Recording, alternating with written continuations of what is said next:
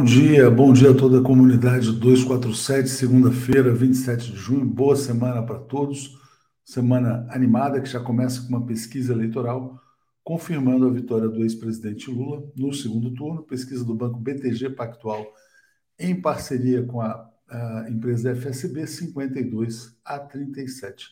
Outras notícias importantes: a oposição já tem assinaturas para a CPI dos pastores picaretas do bolsonarismo. E também uh, o Bolsonaro confirmou o Braga Neto como vice. Então é um governo militar e militarizado. Né? Bom dia, Mirza, mandando um abraço lá de Recife. Dilma Fernando Cabral. É, Jorge Shoa, mandando aqui um alerta importante. A greve em defesa dos direitos dos povos indígenas no Equador completa 25 dias. Poderá destituir o presidente, é um dos temas aqui com o Zé Reinaldo. Vamos compartilhar, vamos dar os likes TV 247 chegou ontem aos 900 mil inscritos. Meu muito obrigado a todos vocês que nos acompanham e vamos correr agora em busca do 1 milhão de inscritos, né? Jairo Costa, bom dia, comunidade aguerrida. O Brasil fede a Bolsonaro. E o Degar Ângelo no Bom Dia 247. Fedor, mix de sangue, gasolina cara adulterada, pólvora, suor diarreia de mendigos, fumaça e lama. Né? O bolsonarismo realmente é fétido e a Ilde brilhou ontem no Bom Dia. É muito gratificante ter uma equipe tão qualificada como a do 247. Elcio, lembrando, Lula é a única via, Rio de Janeiro presente. Ontem falei muito do livro do Rodrigo Viana também, no Bom Dia, e vamos retomar, na verdade, não diria encontros 247, mas são, vamos fazer eventos de lançamento desse livro, que é muito importante. Enfatizo mais uma vez. Bom dia, Tatiana, mandando um abraço. Vamos lá, é, isso aqui é muito bom, né? Marli Pamplona, ilumina esse povo, Leonardo, verdade acima de tudo, Deus acima de todos. Gostei, né? É, exatamente, verdade acima de tudo. Bom dia de Portugal, manda aqui a Maria Gerkin, bom dia de Praia Grande também. Bom, o que, que eu tinha mais para destacar antes de chamar o Zé? Se não tiver nada, já vou chamar o Zé Reinaldo logo. É, ah, sim, é só botar a nossa manchete principal do Bom Dia hoje que é o ex-presidente Lula se aproximando de muitos empresários, né? Jantares, dois, três jantares por semana. Ontem houve o jantar do grupo Prerrogativas, com a presença de vários criminalistas, advogados, mas também de empresários. O Florestan Fernandes esteve lá e vai estar aqui mais tarde para nos contar o que, que o Lula falou nesse encontro. Nos encontros com o empresariado, ele tem dito o seguinte: que o Estado brasileiro tem que ser leve mas tem que ser voltado para os mais pobres e tem a obrigação de contribuir para a expansão da classe média. Com mais classe média, haverá mais mercado de consumo para o empresariado. Esse, esses empresários brasileiros, que na verdade muitos deles são oligarcas rentistas, é, cresceram muito durante o governo Lula, se expandiram, mas uh, no golpe de 2016 contra a ex-presidente Dilma Rousseff, promoveram o golpe de Estado para reduzir os custos do trabalho e expandir suas margens de lucro. Então, o Lula está ali se oferecendo mais uma vez para reconciliar o Brasil, né, para tentar, nas negociações com as elites, arrancar o que possa ser arrancado por os trabalhadores e também defender uma paz social maior, com os empresários pagando mais impostos e o Estado se voltando para a população mais pobre. Né? O pessoal às vezes fala sem som, não, tá com som. Às vezes a pessoa está com volume uh, cancelado no YouTube. Então o som tá ok. Como diz aqui a Maria das Graças, agradeço. Vamos lá, vamos trazer agora então o nosso Zé Reinaldo Carvalho. Cadê aqui? Chegando Zé. O comentário de Zé Reinaldo. Bom dia, Zé. Tudo bem com você? Bom dia, Léo. Bom dia, comunidade. E boa semana. Tudo bem. Para mais uma semana, 27 de junho, você destaca alguma data? Ontem foram os 80 anos do Gilberto Gil, né? Falando Exatamente. Um, um, dia de grandes comemorações, e, enfim, o Gil é uma figura importantíssima na nossa cultura e, e recebeu merecidas homenagens. Hoje é aniversário de um grande ator, um homem ainda jovem, um ativista também pela democracia no Brasil, o Wagner Moura, não é? E eu queria destacar também, Léo, que hoje é aniversário de um episódio histórico é, da Revolução Russa, 1905, aquela revolta no encoraçado Potemkin, que deu origem a um dos mais importantes filmes, um dos mais magníficos filmes de toda a história do cinema, mundial do Sergei Eisenstein, que é exatamente o encoraçado Potemkin. Foi no dia 27 de junho de 1905. Curiosidade é que o nome Potemkin era o nome de um príncipe, é, consta que um dos preferidos da grande Catarina, uma das czarinas da Rússia. Sabe tudo, hein, de história russa. E foi em Odessa, não tem cenas, não é em Odessa? Exatamente, tem uma cena em Odessa, porque houve lá também uma revolta, e foi um palco importante da Revolução Russa, a primeira Revolução Russa, que vai de 1905 a 1907. Muito bem, então vamos começar pelo Equador, porque a gente até já teve comentários sobre isso aqui, Zé. O Laço, né, que é o banqueiro presidente do Equador, anunciando redução dos combustíveis e repressão a quem, segundo ele, cometeu atos de barbárie. Como é que está a situação no Equador? Muito tensa, prossegue a repressão. Ele tomou algumas medidas é, que eram reivindicadas, mas que são ainda cosméticas, porque ele suspendeu o estado de emergência, mas está prometendo mais repressão. Então, não é uma medida ainda de atendimento pleno à, à reivindicação democrática dos indígenas e dos manifestantes populares de uma maneira geral. Ao mesmo tempo, ontem, simultaneamente aos debates na Assembleia da República, que é o parlamento local, ele anunciou em rede nacional de TV que iria é, abaixar os preços dos combustíveis, é, que também é uma medida, digamos, para escapar da votação do impeachment, que não foi concluída ainda a discussão e, portanto, não houve ainda a votação. Então, durante esse início de semana, vai prosseguir o debate no parlamento e vamos a ver que resultado terá, se realmente ele será destituído do cargo de presidente ou não. Mas a situação permanece tensa, principalmente por esta ameaça que ele faz, que vai continuar reprimindo aqueles que ele considera vândalos, que cometeram crimes e sabotagens, e os, os indígenas replicam de que não é nada disso, eles estão fazendo manifestações democráticas e legítimas na luta pelos seus direitos e do conjunto do povo equatoriano. Daniel Andrade dizendo: vão caçar o banqueiro lá do Equador, né? Vamos acompanhar de perto esse impeachment, porque realmente você pode reforçar e fechar a aliança progressista em toda a América, em toda a América Latina toda a América do Sul. Né? É, bom, sobre a esquerda na América do Sul, a situação delicadíssima é do Gabriel Boric. Né?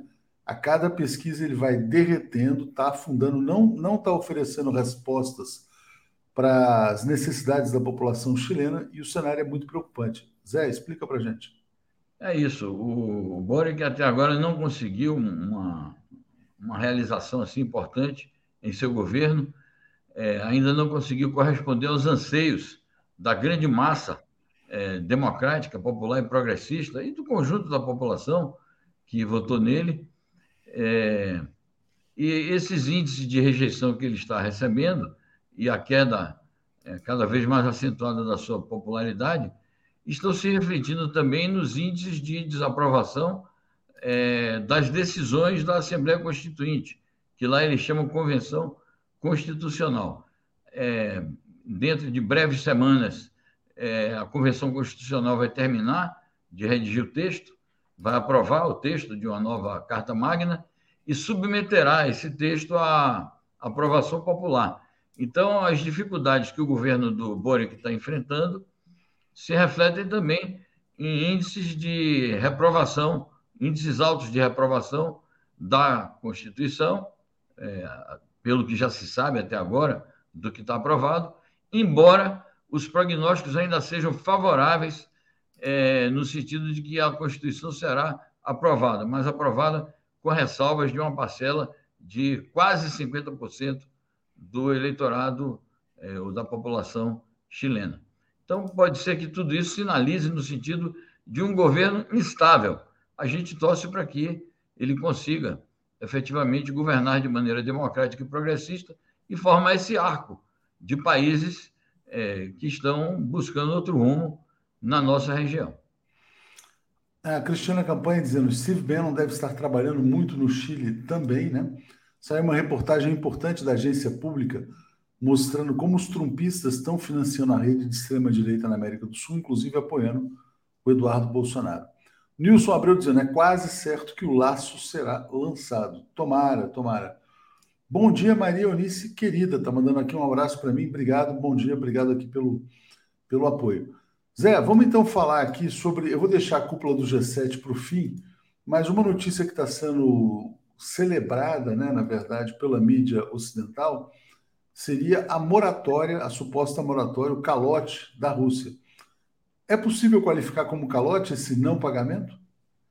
Não em absoluto eles estão dizendo, o noticiário todo está falando em calote.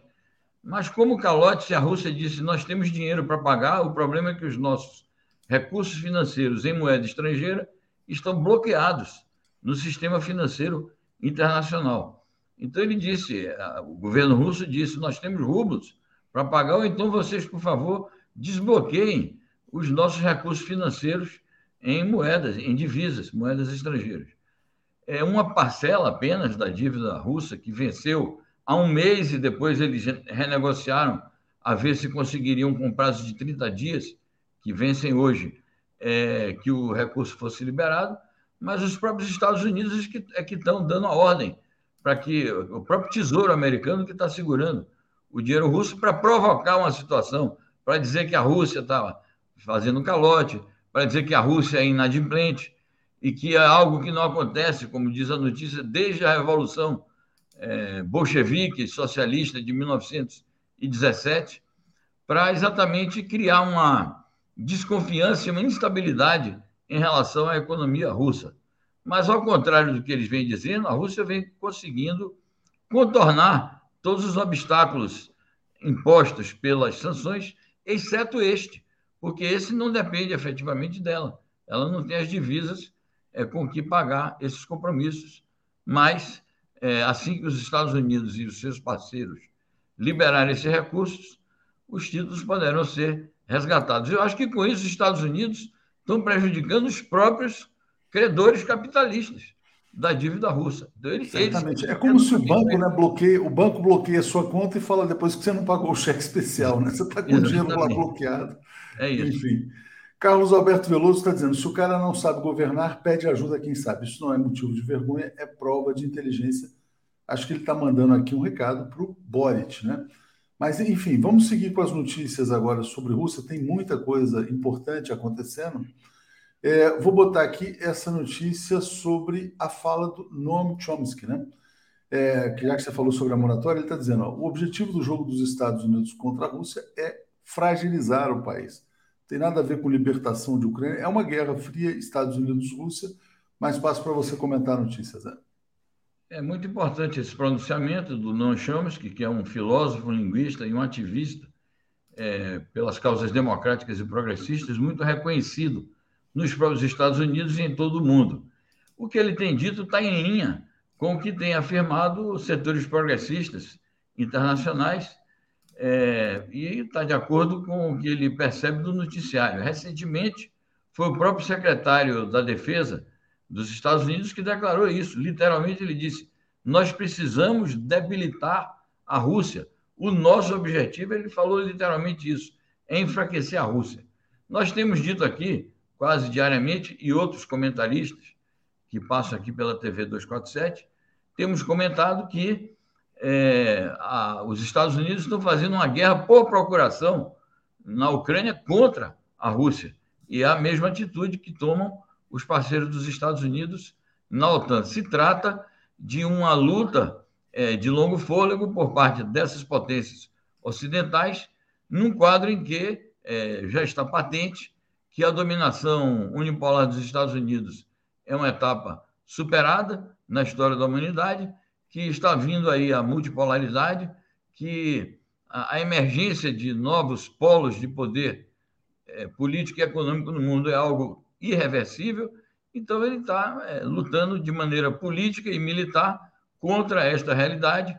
Eu acho que, sendo assim, outros problemas dessa natureza aparecerão com a Rússia e também com a China, e isso vai marcar a conjuntura internacional doravante. Então, tem razão o non Chomix, e a gente espera que as forças vivas é, democráticas dos Estados Unidos tomem consciência disso e procurem agir inter, internamente para impedir desastres maiores para o seu próprio país e para a humanidade. É, tem que conter a marcha da insensatez, né? O Carlos Henrique Siqueira está dizendo: na América Latina é mais fácil a esquerda chegar à presidência do que terminar o mandato. E vou trazer então aqui a notícia sobre a Turquia. Você falou do fim do mundo unipolar. A Turquia tomou a decisão de não aderir às sanções anti-Rússia. Tem uma outra notícia importante também sobre a Turquia, Zé. O Erdogan vai se reunir com os líderes da Suécia e da Finlândia antes da próxima reunião da OTAN para tentar explicar por que, que a Turquia veta a entrada desses países. Mas espaço para você comentar a posição turca. É, a posição turca nesse conflito da Ucrânia até agora tem sido uma posição positiva, como diz o porta-voz da presidência turca, é uma posição de equilíbrio. Então, a Turquia procura não tomar um partido explícito da Rússia, mas tampouco toma partido é, das medidas é, econômicas, principalmente, e também algumas militares das potências ocidentais, é, nomeadamente essa questão das sanções, porque ela sabe que essas sanções contra a Rússia podem também prejudicá-la, na medida que ela tem uma série de interesses ligados ao bom funcionamento da economia russa. É interessante também notar que a Turquia tomou algumas iniciativas de paz. Vamos lembrar que a última reunião de negociação, pelo menos por um cessar-fogo, foi realizada no dia 29 de março em Istambul, é, portanto, em território turco. E, ao mesmo tempo, tem essa questão que você levanta sobre a reunião da OTAN, nós vamos falar sobre ela daqui a pouco, que começa daqui a, a dois dias, aliás, amanhã que começa, dia 28.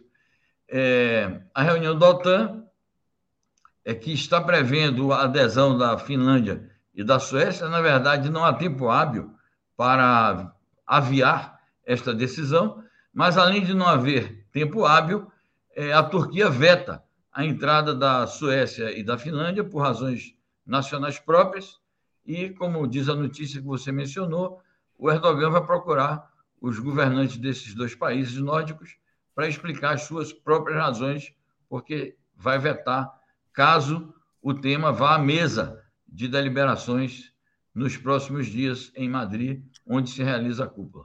Antes de falar da OTAN e do G7, Zé, vamos só falar um pouco sobre o contexto da guerra, né? A Rússia praticamente fechou a conquista daquela região leste da Ucrânia, conquistou a cidade de Severodonetsk, tem avançado, então passo para você contextualizar a questão militar. Exatamente. No sábado, é, foi a notícia talvez mais importante desta guerra é, além da tomada de Mariupol, que aconteceu há semanas atrás. É, depois de encarniçados combates, de semanas de grandes confrontações, a Rússia finalmente assumiu o controle da cidade de Severodonetsk, que é a principal cidade ali da região leste, da região do Donbass, e a principal cidade de Luhansk, onde já está proclamada uma república popular, desde que a Ucrânia deu aquele golpe em 2014, eles proclamaram a República Popular do Lugansk e do Donetsk. Então, é, de fato, a tomada de Severodonetsk praticamente completa a conquista do leste da Ucrânia, faltando algumas cidades, uma das quais é a cidade chamada Gêmea de Severodonetsk, que é ligada a ela por uma ponte, a cidade de Lysychansk, e onde as tropas russas já estão cercando o que resta de tropas ucranianas. Por isso que o Zelensky ontem à noite fez um novo pedido é, de urgência para que enviem logo as, os mísseis é, de longo alcance.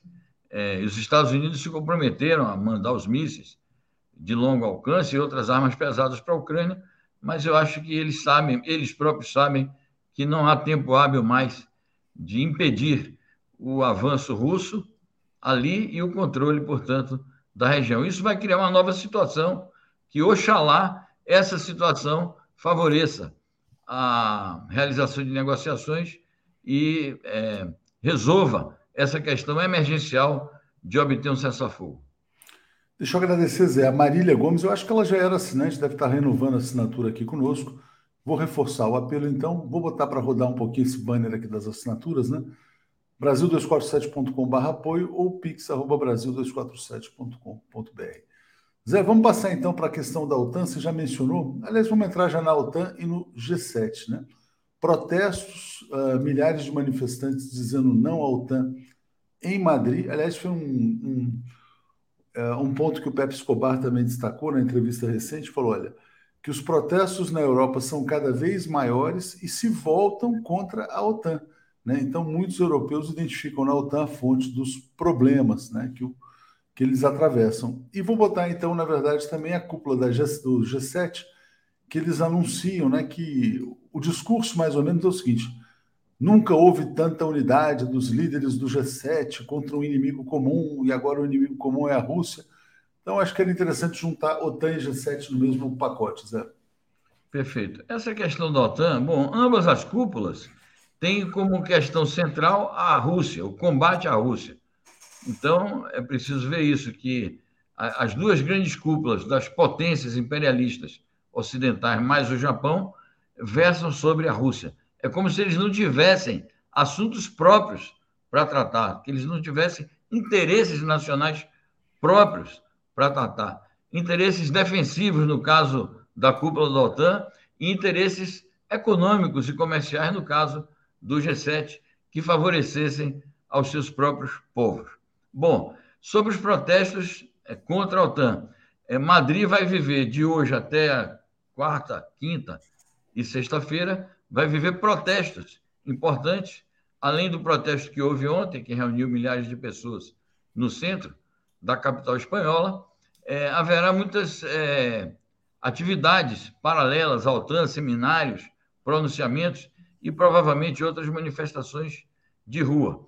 Esta sensação de insegurança das populações dos países europeus, com a presença é, de bases militares estadunidenses e dentro dessas bases militares armas nucleares, é uma sensação cada vez mais forte nos países membros da OTAN, a memória da Segunda Guerra Mundial e da Primeira também é muito forte na Europa. A Europa foi cenário principal das duas grandes guerras do século XX. O temor de uma grande, uma nova grande guerra na Europa é também muito grande.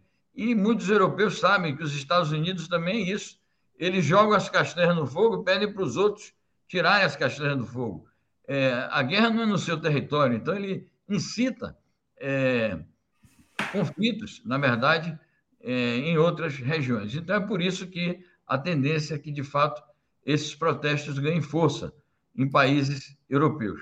A OTAN é uma excrescência, porque ela dizia que existia para combater o comunismo da União Soviética e dos países socialistas do leste europeu. Mas a União Soviética foi extinta. O socialismo acabou na União Soviética e nos países do leste europeu.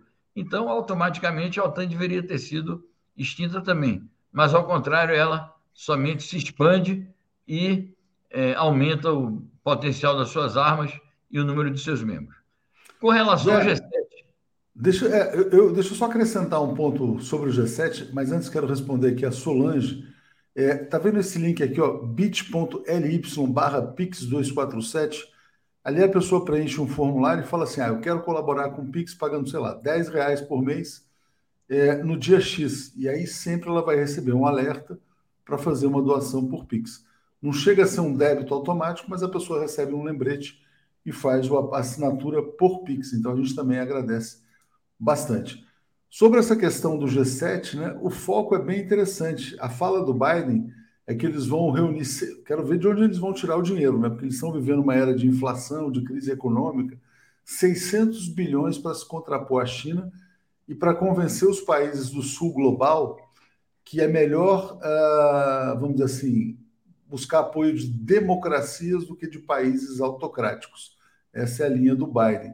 Será que o Biden vai vir com um cheque para o Brasil também, sei lá, de 50 bilhões, algum pedaço desse dinheiro todo? Diga, Zé.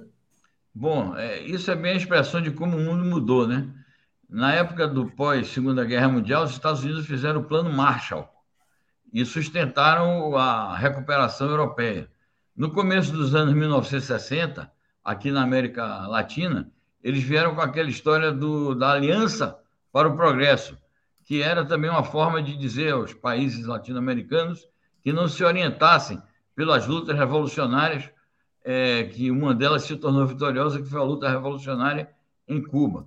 E naquela altura, tanto na, no pós-Segunda Guerra como no início dos anos 60, os Estados Unidos tinham é, bala na agulha, tinham cheque, tinham fundos é, para passar os cheques. Agora eles dizem o seguinte: nós vamos tentar amealhar os 600 bilhões junto com todos os parceiros da Europa, ou seja, eles, eles não têm o recurso para isso, né? a menos que eles continuem fabricando dólar, que vai acabar não tendo lastro. Então, esse é um grande problema. O outro problema é, eles estão chegando atrasados nesse pacote aí, porque o plano da China, a iniciativa da China, designada como Cinturão e Nova Rota da Seda, é de 2013, já vai para 10 anos, e já mobiliza mais de 5 trilhões de dólares. E os Estados Unidos estão chegando agora com esse plano e dizendo que vai ser de 600 bilhões se conseguir que todos os parceiros do G7 se consorciem para essa finalidade. E eles acabam se traindo também com essa declaração do Biden, porque eles é, acabam revelando o grande temor, é, que é o grande é, fantasma que assusta essas potências imperialistas, que é o fantasma da China, o fantasma do desenvolvimento chinês, da emergência chinesa e da transformação da China na principal economia do mundo e, doravante, a principal potência política também. Então, pois é, parece que a gente está vivendo né, Zé, esse, esse mundo G7 versus BRICS, né? não só a China, porque a China também está propondo a expansão dos BRICS, é importantíssimo e propor uma relação ganha-ganha com os seus parceiros. E aí eu destaco essa fala aqui do Xi Jinping, em que ele fala assim: olha, Desenvolvimento é a história mais vívida da China. Explica para a gente, Zé. Xi Jinping não está nem aí, está dizendo, ó, estamos crescendo, compartilhando, desenvolvimento compartilhado. Diga, Zé. Importantíssimo. E além do BRICS, nós devemos citar o grande acordo de livre comércio que a China fez com o bloco da ASEAN, que é a Associação dos Países do Sudeste Asiático. É o maior acordo de livre comércio do mundo e que envolve somas astronômicas de uma quantidade de parceiros também muito grande. E quando o Xi Jinping, então, diz que é é um desenvolvimento é algo vívido, uma experiência vívida para a China, é que é isso, o, o binômio da, das políticas chinesas é desenvolvimento e paz. E agora eles acrescentaram um terceiro elemento, no caso, é um trinômio, é desenvolvimento, paz e cooperação internacional para o desenvolvimento compartilhado de toda a a humanidade. Então, é uma outra perspectiva, é uma outra estratégia, é uma outra é, visão de mundo. E é isso que dá mais crédito também aos chineses. É, quando os Estados Unidos dizem nosso objetivo é conter as pretensões da China a se transformar numa potência, Xi Jinping tem respondido o seguinte: nós não temos nenhuma, nenhum anseio de nos transformarmos numa potência hegemônica, mas os objetivos de desenvolvimento nacional para o bem-estar do povo chinês são irrenunciáveis para nós. Então, é uma, é uma, é uma empresa falida, um empreendimento falido, esse dos Estados Unidos, de pretenderem conter a China. Então, é um mundo, um mundo novo que a gente está vivendo. Exatamente, com dores do parto, né? Nilson abriu dizendo: um dos problemas do Boric está sendo a perseguição ao povo Mapuche, acho, né? Esperançar novos mundos, dizendo quem controla a emissão de dólares após romper unilateralmente o acordo de Bretton Woods. Eu vou só colocar uma última notícia internacional na tela aqui, Zé, que me parece importante. Essa senhora ela está presa, o nome dela é Ghislaine Maxwell, e ela era companheira do Jeffrey Epstein. Esse personagem, ele morreu alguns anos atrás, dois anos, se não me engano. Tem série aí no, na Netflix sobre ele. Os dois controlavam um esquema de prostituição para bilionários e poderosos, né? E ele morreu em circunstâncias, estava preso em Nova York, morreu em circunstâncias muito estranhas. Ele foi um suicídio, né? E muita gente acha que ele foi suicidado. Aí o que, ela falou? Ela falou, olha, que recebeu ameaças dos agentes de segurança e também está com medo de ser suicidada, né? Então é um caso interessante que envolve aí grandes poderosos Queria só compartilhar com vocês também. Muito bem, eu, digamos assim que eu fico informado sobre o assunto. Eu não estava acompanhando, é, então fico informado a partir dessa notícia que você está compartilhando aí. É, esse é um assunto que a gente debateu muito com o Pepe, né? Porque realmente ela estava no circuito aí dos ultrapoderosos. Tá Mas enfim, Zé, boa semana para você. Vou seguir aqui com o pessoal, então, com o Paulo e com o Alex. Tá Valeu. bom, obrigado igualmente. Tchau, tchau. Abraço. Alex Sonic e Paulo Moreira Leite. Bom dia, Alex Sonic e Paulo Moreira Leite, tudo bem? Tudo bem, bom dia, bom dia, Alex, bom dia, Tuxi. Bom dia, Alex, tudo em paz? Bom dia, bom dia, tudo em paz, Léo, Paulo, todo mundo.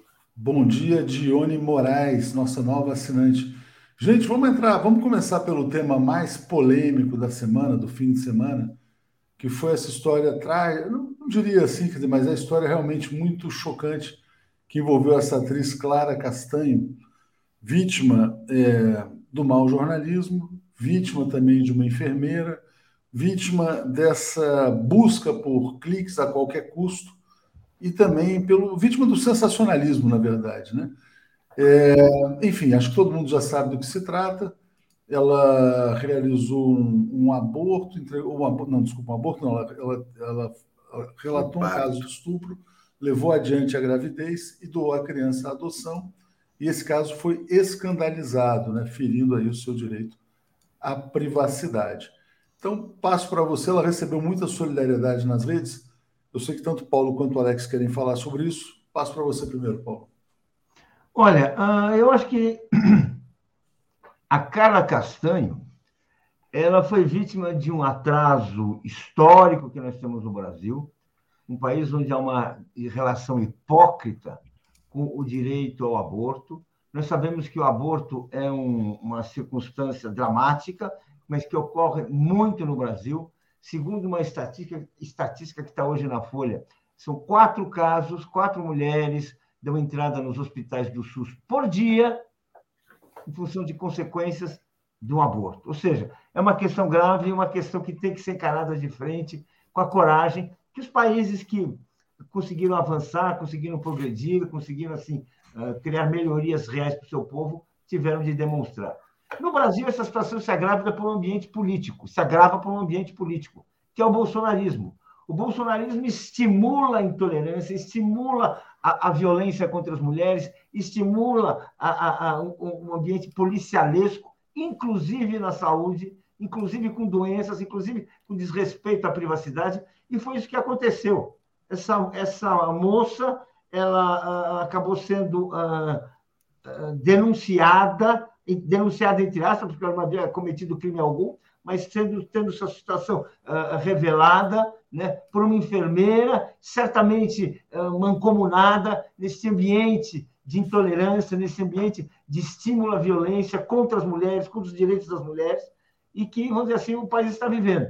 E, e que é, na, na, verdade, essa uma situação que precisa se, se modificar, porque a gente vê uma, essa Carla uh, Castanho, uma atriz, uma jovem, uma, aconteceu com ela o que acontece com tantas pessoas, foi exposta de uma maneira covarde, criminosa por porta-vozes, por instrumentos de opressão feminina, que essa visão bolsonarista do mundo. Alex, essa, esse caso também abriu uma discussão importante sobre a questão do jornalismo. Te peço para dar uma, opção, uma opinião uh, primeira sobre essa discussão, mas vou botar aqui na tela o site Metrópolis pediu desculpas a Clara Castanho, dizendo praticamos mau jornalismo. Todos erramos e por isso pedimos perdão a Clara, diz o site Metrópolis em nota. Alex, como é que você vê esse caso como um todo? É, bom, é, o, o Metrópolis acertou ao dizer que errou, né? Claro que errou. Né? Esse tipo de, de, de fofoca que virou, é, é, virou ouro na, na, na, nas redes, porque quanto mais fofoca, mais likes, mais dinheiro, né? Tá tudo funcionando dessa dessa maneira. Quem grita mais tem audiência, quem fala mais absurdo tem mais audiência. Então, se você fala coisas normais, ninguém liga, então não adianta falar de coisas normais. E, e, e esse caso, o que aconteceu? Um colunista do, do site Metrópolis publicou que uma atriz conhecida, jovem atriz, é, tinha doado o, o, seu bebê para adoção. E aí, oh, mas como assim doar um bebê? Porque Né? Isso foi informado pela enfermeira, pasme, pela enfermeira que esteve no parto da, da, da Clara Castanha. No, no, caso dela, foi um parto. E aí, diante dessa notícia de que ela ah, doou o bebê etc., disse: não, mas eu, eu fui estuprada. Então, é, é, o estupro, né? quer dizer, tem, tem dois: é, é o estupro, né? mais violência. Né? No, no, nos anos 60, né? quando vivemos a época do amor livre, é, se fazia aborto numa classe social como esta, Clara Castanho, que é uma classe média, é uma classe média, é uma atriz. Fazia-se aborto porque namorados engravidavam, mas por amor, mas eram muito jovens, não podiam ter filhos. Agora é, é né? O, o, é, os abortos são têm que ser feitos por causa de violência. E, e, e essa menina, né, uma menina de classe média, também estuprada, quer dizer, é, tem, é, o que, que, é mais grave, o estupro ou, o aborto? É claro que é o estupro. Né? E do jeito que as coisas estão, é, o, o, o Bolsonaro e os bolsonaristas dizem o contrário, não é? Não, estupro não, mas aborto não. Quer dizer, o crime é o estupro. Né? O grande crime é o, é o estupro, não é o aborto. O aborto é a consequência. É, é, que no caso não foi aborto, né? no caso foi entregue não, não, no caso, Eu já falei claramente, no caso não, não, não, sei, só para enfatizar. É aborto, é estupro é estupro. Eu estou falando das duas coisas: estupro e aborto. O aborto foi da menina de 11 anos. Mas o, o grande problema, o crime é o estupro. O crime não é o aborto, o crime é o estupro. Vou ler o comentário da Lina Faria dizendo: sou da área da saúde, violências imensas entre profissionais, especialmente obstétrica. A formação em saúde é uma lástima. Maus profissionais, maus médicos e a maioria votou no Bozo. Paulo, eu queria também te pedir para comentar esse caso pela ótica da, do jornalismo mesmo, né? O colunista Léo Dias pediu desculpas, o Metrópolis pediu desculpas, e houve um movimento muito grande nas redes sociais ontem pela demissão do Léo Dias e até de cancelamento do portal Metrópolis. Né? É, evidentemente, é, é compreensível, mas até agora não houve nenhuma decisão. Por quê? Porque esse tipo de jornalismo gera muita audiência. Então, porque expõe, né? Expõe escândalo, é uma coisa meio de tabloide. Então, passo para você falar sobre também a questão jornalística. Olha, uh, eu acho uh, evidente que hoje, quando a gente tem a internet, quando a gente tem os blogs, tem os sites, essas, esse acesso a milhões de cidadãos ao mesmo tempo, que gera renda, gera dinheiro, portanto, você tem uma corrida muito importante. Mas eu queria lembrar que, quando eu era jovem, não havia internet, uh, tínhamos uma imprensa sensacionalista que cometia indignidades comparáveis. Né? Quer dizer, eu lembro, por exemplo, uma manchete de um, de um jornal chamado Diário Notícias Populares, assim, o bebê diabo. Eu não sei se vocês lembram, quer dizer, o que, que era isso? Nasceu uma criança, eles conseguiram uma foto dizendo que era bebê, insinuando que aquilo que ele era descendente do demônio. Era isso o jornalismo também. Então, o mau jornalismo é feito há, há, há, muito tempo, ele tem uma história né, uh, que faz parte do jornalismo como negócio, como por exploração da crendice, da ignorância, da desinformação. Ele existe há muito, existe há muito tempo. Existe, portanto, existe também nos nossos dias seria absurdo imaginar que isso tivesse sido resolvido. Isso será resolvido com a elevação da educação da população, com a, preocupação, a, a, população vai exigir né, uma, uma, produção de maior qualidade, portanto, vai banir os, os maus, as más publicações, os, os, profissionais inescrupulosos e oportunistas, e serão abandonados. Eu, eu, eu acredito que isso aí, eu vou dizer assim, é parte de um processo de progresso humano não é uma, uma questão de você proibir, de você fechar veículos. Eu sou contra, eu, eu acredito que a liberdade de expressão ainda é o melhor remédio para a educação, e esses casos, quando se cometem crimes, têm que ser investigados por isso, dentro da lei, como casos pontuais para serem, serem punidos, não como crimes de imprensa. Esse, é, é se você Diga, permite, esse caso do bebê diabo é de 1986. Isso foi inventado pela campanha do Quércia, a governador. Não é? É, era, a disputa era entre ele e o Antônio Emílio de Moraes. A campanha do Quest simplesmente inventou que a poluição de uma fábrica do Antônio Emílio de Moraes tinha produzido um bebê diabo. Olha só. Que nunca existiu. E a Notícias Populares viu na, na propaganda do Quércia e começou a publicar isso aí. Não, nunca existiu. E isso aí, é, o Antônio Emílio começou a eleição em primeiro lugar e tal, era o homem mais rico do Brasil e etc. O único cara que pagou a campanha do bolso dele, né? E o Quercia acabou ganhando a eleição com essa história do bebê de ano. Olha que coisa. E olha como essas coisas são perigosas. Não foi só com essa história. Eu estava lá, eu cobri essa campanha. Acho que você estava com uma das campanhas. Eu era jornalista na época. E não foi por isso que ele perdeu, não. Uma campanha elitista de um empresário e por isso ele perdeu. Não, mas não, tudo bem. O Antônio Emílio, tá, olha, é, não, Paulo Moreira Leite, você, você cobriu como jornalista e eu trabalhava na campanha do Antônio Emílio de Moraes. É por isso que eu estou falando. Isso é, é por isso que você está falando. Não, mas tudo bem, mas o Alex tinha de trabalhar na campanha, tudo bem. Campanha do Antônio Emílio de Moraes, porque o Antônio Emílio de Moraes começou em primeiro lugar, quando o, o Quest inventou essa história do bebê, o, foi por isso só. o Antônio Emílio foi caindo, caindo. Mas a gente entra. Isso é passado, gente. Alex, Alex Paulo, isso é passado. Olha só. Isso é uma lorota. Vamos falar da derrota do Bolsonaro. Vamos falar da derrota do Bolsonaro. E aqui o Oriovaldo Nery está dizendo: a direita está estimulando o discurso do aborto por causa do período eleitoral. Concordo plenamente. Tem que tomar muito cuidado com essas discussões, porque eu acho que tem muita discussão provocada. Não por acaso foi a tal da Fontinelli bolsonarista que colocou esse tema em discussão. Né? O Ted Boy está dizendo: no Brasil a imprensa comete atrocidades escudada por uma excrescência de interpretação do que é liberdade de imprensa. Vide caso Marisa e o caso em tela agora. Enquanto não houver consequências, vão fazer e depois pedir desculpas, né? Tipo assim, foi mal, gente, foi mal. Bom, vamos entrar então aqui no tema da pesquisa eleitoral. Vou botar aqui na tela que importa é vencer essa eleição, né? Do Antônio Emílio já foi.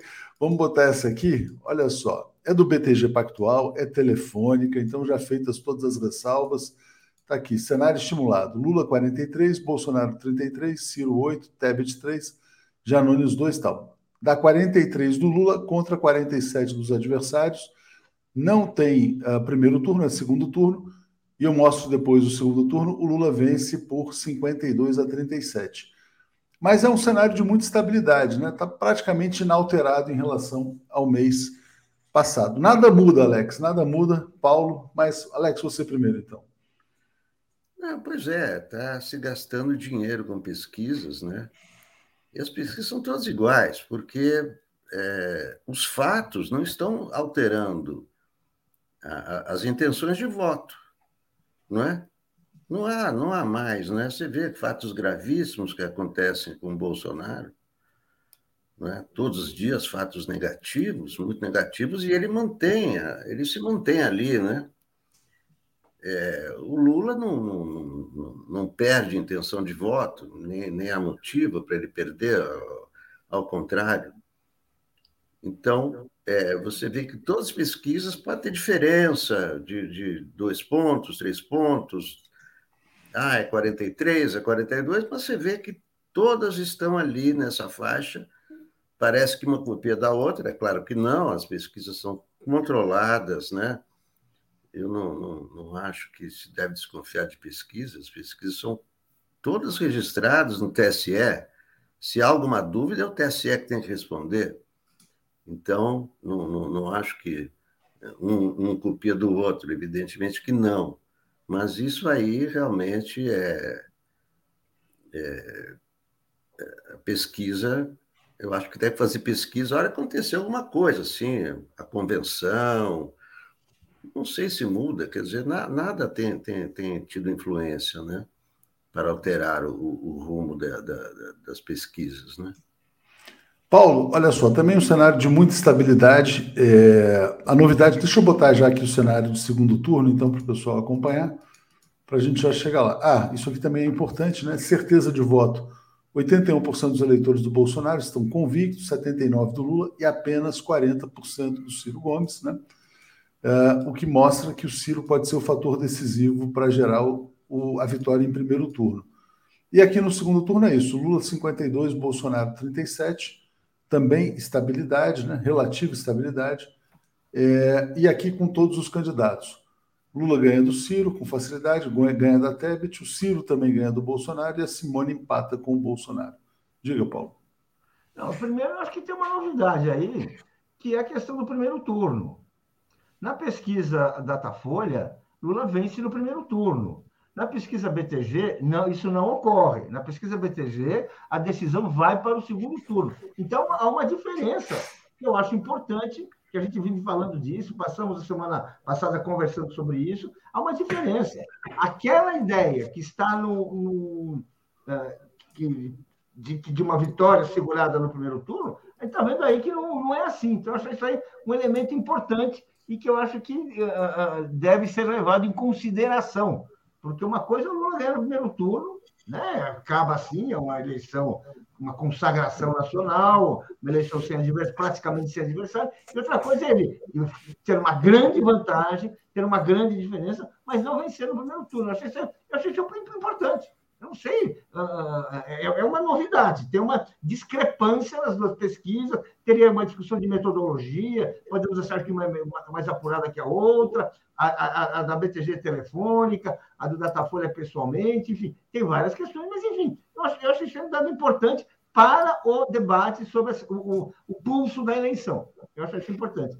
Uh, uh, eu que não confiava tanto nesse resultado do primeiro turno, não estou muito impressionado com, esse, com, isso aí. Eu acho que a eleição continua sendo uma eleição difícil, a vantagem do Lula é enorme, mas se ele vai, vai ser suficiente para ganhar no primeiro turno, para mim, ainda está em debate, é uma possibilidade, mas não está resolvida. Eu acho que essas duas pesquisas mostram esse quadro, que é um quadro que tem um claro domínio do, do Lula, uma clara presença do Lula, mas que tem diferenças que aí uh, uh, precisam ser reconhecidas, debatidas. É, a diferença metodológica é essa, né? Foi telefônica enquanto o Datafolha é presencial. A PIS está dizendo, a derrota do Antônio Hermílio vem a partir de reportagem mostrando condições de trabalho de empregados em Minas. Ganhou o carimbo de mau patrão.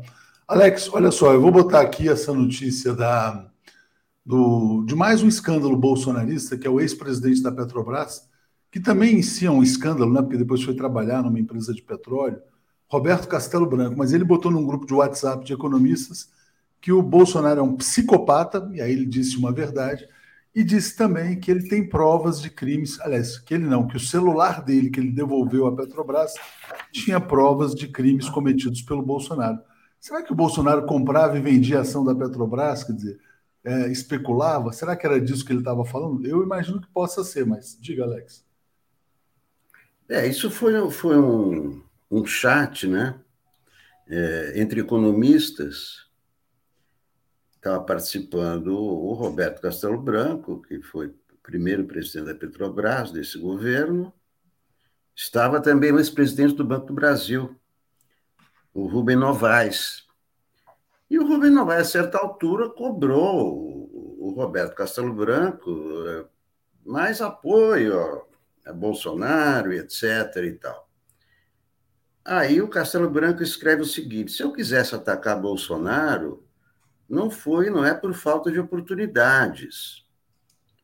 Toda vez que ele produz uma crise com prejuízo de bilhões de dólares, para os acionistas, sou convidado pela mídia para dar opinião e eu sempre me recuso.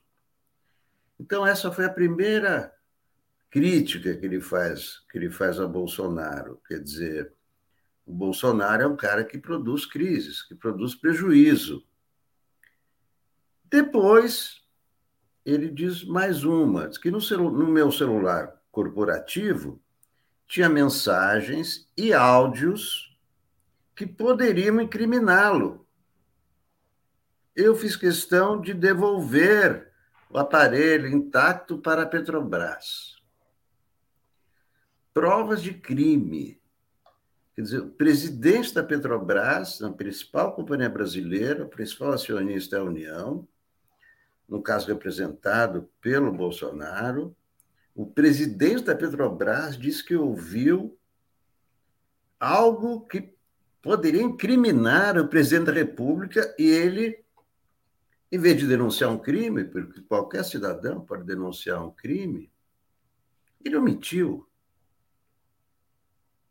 Ele poderia ter omitido, como presidente da Petrobras, ele tem que ser cobrado para dizer o que, que o presidente disse para ele, mas depois disse: assim, me livrei das provas. Quer dizer, era algo grave. E logo em seguida, ainda nesse chat, o Roberto Castelo Branco é, diz assim para o Rubem Novaes: o seu presidente psicopata, já ouvi de seu presidente psicopata que nos trens da Vale Dedo minério de ferro exportado para a China e ouro. Quer dizer, é um psicopata delirante. E esse é um quadro retratado. Os, os, dois concordam num ponto, né, Alex? Tanto o ex-presidente do Banco do Brasil como da Petrobras concordam que ele é um psicopata. É, mas tem notícia mais, tem outra notícia importante também que eu vou colocar aqui para o Paulo comentar. Antes, vou ler o comentário do Carlos Bones Cruz o bebê diabo sobreviveu, cresceu e virou presidente. Concordo plenamente com o Carlos. E o Cadu Lacerda está dizendo: quem sabe se a Banca e o PIC fizeram pesquisas o suficiente, uma hora eles flagram a ascensão de uma Simone Tabata da vida para a terceira via, ou para, para a terceira via. Odeiam Lula. Muito difícil levantar a Simone. É, Paulo, olha só, o bolsonarismo, então, ele radicaliza no seu militarismo, né, no projeto militar. Ontem à noite, numa live, ele confirmou como vice o general Braga Neto. E aí, hoje fez um post no Twitter também, é, só uma foto dele, do Braga Neto, de uma criança, para dizer: ele é meu vice. Diga, Paulo. Olha, uh, não surpreende. O Bolsonaro ele está cada vez uma dificuldade cada vez maior nessa campanha, cada vez mais difícil ele conseguir uh, uh, ser um candidato competitivo. A vantagem do Lula é muito importante embora uh, eu continue achando que é precipitado achar que contar com o primeiro turno, isso não quer dizer muita coisa, mas eu acho importante, eu acho bom estar preparado para isso, estar preparado para uma disputa árdua no segundo turno, eu acho tudo isso. Bem, e a importância do Braga Neto é simplesmente o Bolsonaro afirmar mais uma vez que ele espera, ele conta com o respaldo militar para o que ele vai fazer nessa campanha. E está claro, gente, cada vez mais claro, cada vez mais, que ele vai tentar melar o jogo. Ele já está contestando ah, os resultados, já está falando de uma maneira cada vez mais aberta contra o trabalho do TSE, insinuando, ameaçando, querendo assim chantagear os, os ministros do TSE, justamente para tentar assim ter uma oportunidade de melar o jogo, que é o que ele pretende fazer. Então, e bem, e quem quer melar o jogo não vai melhorar o jogo né, ah, com a, a, a, a, Tereza, a Tereza Cristina, ministra da Agricultura, por mais competente que ela possa ser do seu ponto de vista. Ele quer melhorar o jogo com uma autoridade militar. E essa é a mensagem que ele está dando disso aí. Eu vou fazer o que eu vou fazer e eu tenho o comandante. Eu tenho um pitbull, né? Eu tenho um pitbull para ir para a festinha, mais ou menos isso. Isso que ele está tá mostrando para o Brasil, gente. É, ele vai de pitbull para a eleição e o Lula vai com paz e amor. É, Alex, olha só, ah, também sobre os escândalos bolsonaristas, a gente já tem assinaturas para a instalação da CPI do MEC. Vai ser difícil para o Rodrigo Pacheco não instalá-la, né? É, porque quando tem um, tem um motivo né, é, concreto e quando tem as assinaturas e tem uma a mais, o, o presidente do, do Senado é obrigado né? outra vez, na, CPI do Covid, foi obrigado pelo STF. E dessa vez, se ele não é, se não abrir, ele tem que ler, né? tem que ler a abertura da, da, da CPI. Se ele não, se não abrir, de novo, a, a, a oposição, é claro, irá ao STF, porque os motivos para uma CPI do Covid estão mais do que nítidos. É? estão mais do que evidentes. Agora, essa escolha pelo Braga Neto, não sei se o Centrão vai gostar, porque o Centrão queria ser o sócio né, de um suposto próximo governo. Não sei se o, o Centrão vai com o mesmo entusiasmo para a campanha do Bolsonaro com o vice com o qual não concorda, porque esse vice não interessa ao Centrão. Né? E não acrescenta também voto nenhum.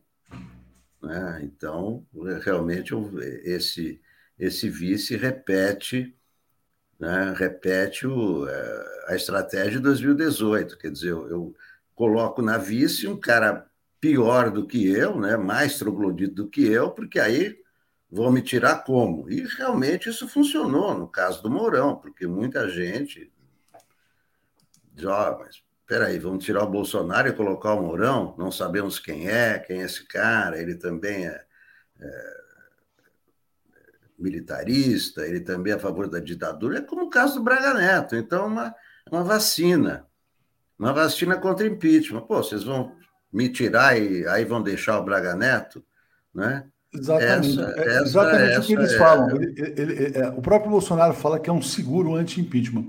Mas, Paulo, deixa eu entrar nessa notícia aqui importante, que é o seguinte: o Lula realizando vários, vários jantares com empresários. Né?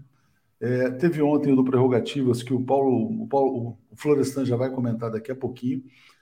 Teve também na casa de empresários, teve na casa do Cláudio Haddad, que é dono do INSPER, e o Lula tem levado uma mensagem.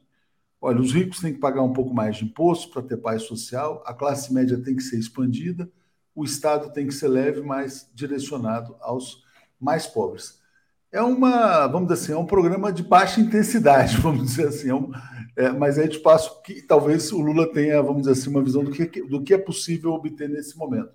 Mais espaço para você comentar, Paulo. Olha, uh, esse programa tá, é compatível, é conversa com o, é, é, esses documentos que têm saído da campanha, as diretrizes e tudo isso. E eu acho que é um programa assim que ele fala muito bem para o andar de cima, ele lança muitos ah, jo jogos, ah, insinuações, promessas, possíveis compromissos que a gente não sabe até que ponto serão respeitados pelo outro lado. O outro lado está realmente interessado ou vai ou fingir que está, né? Vamos dizer, vamos dizer assim.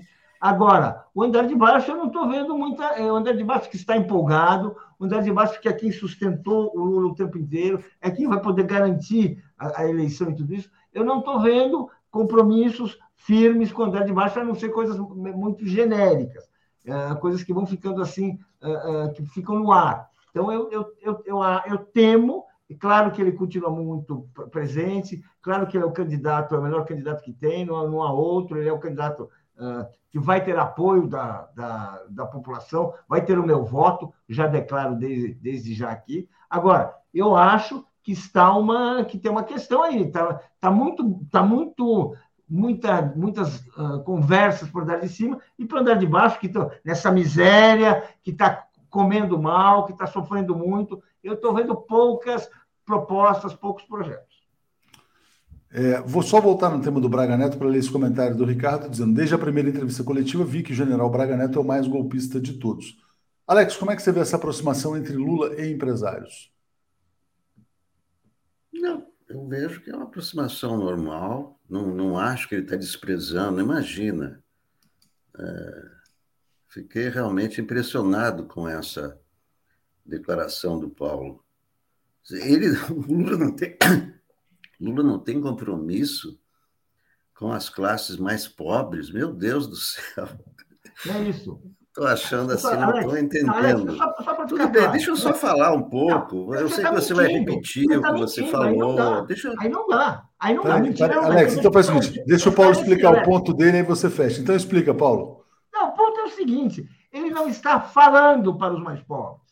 Ele está, ele está, ele está lançando uh, várias projetos que envolvem vários, mas não está falando para os mais pobres, não está falando para os mais pobres. Está o, o, como que ele vai resolver a questão do, do, salário? Como ele vai resolver o problema da fome? Como, está, está, estamos aí, está tudo solto. É isso que eu estou dizendo. E é verdade, Alex. É verdade. Você Alex, você se, agora. Se ele estivesse falando para os mais pobres, como é que ele teria essa maioria entre os mais pobres, justamente. Porque os mais pobres têm a memória dele. Então, é o seguinte: dele, ele precisa conquistar, veja só.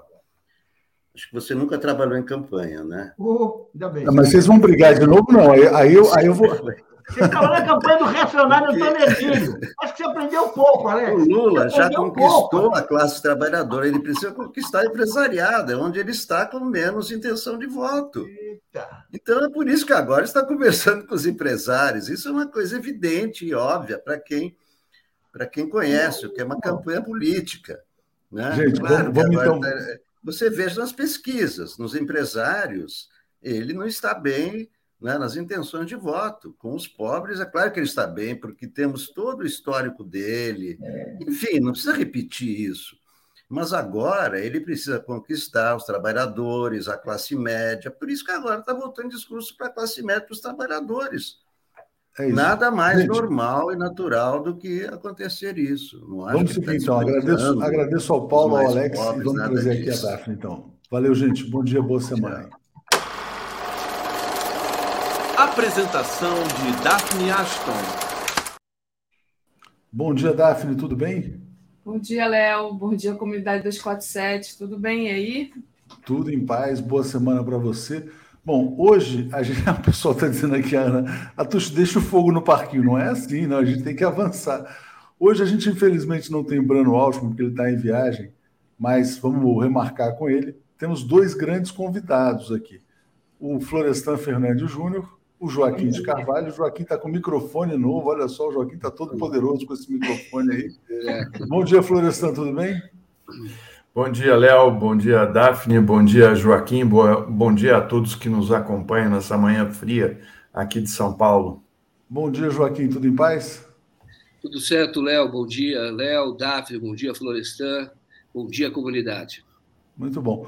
Florestan vai trazer informações quentíssimas do jantar de ontem do grupo Prerrogativas. O que, que o Lula falou nesse jantar do Prerrogativas? Quem estava lá? Conta para a gente, Florestan, por favor. Então, sabe que ele falou dos pobres, eh, falou do projeto dele para retirar uh, ou reduzir a pobreza no Brasil. Né? Uh, ele não fez um discurso para empresários ontem, ele fez um discurso uh, falando da questão da pobreza e como reconstruir o país. Né? Não tinham, a, a, não teve a presença de, de grandes empresários, eles mandaram, né, enviaram uh, pessoas que são ligadas às empresas, mas eles próprios não foram.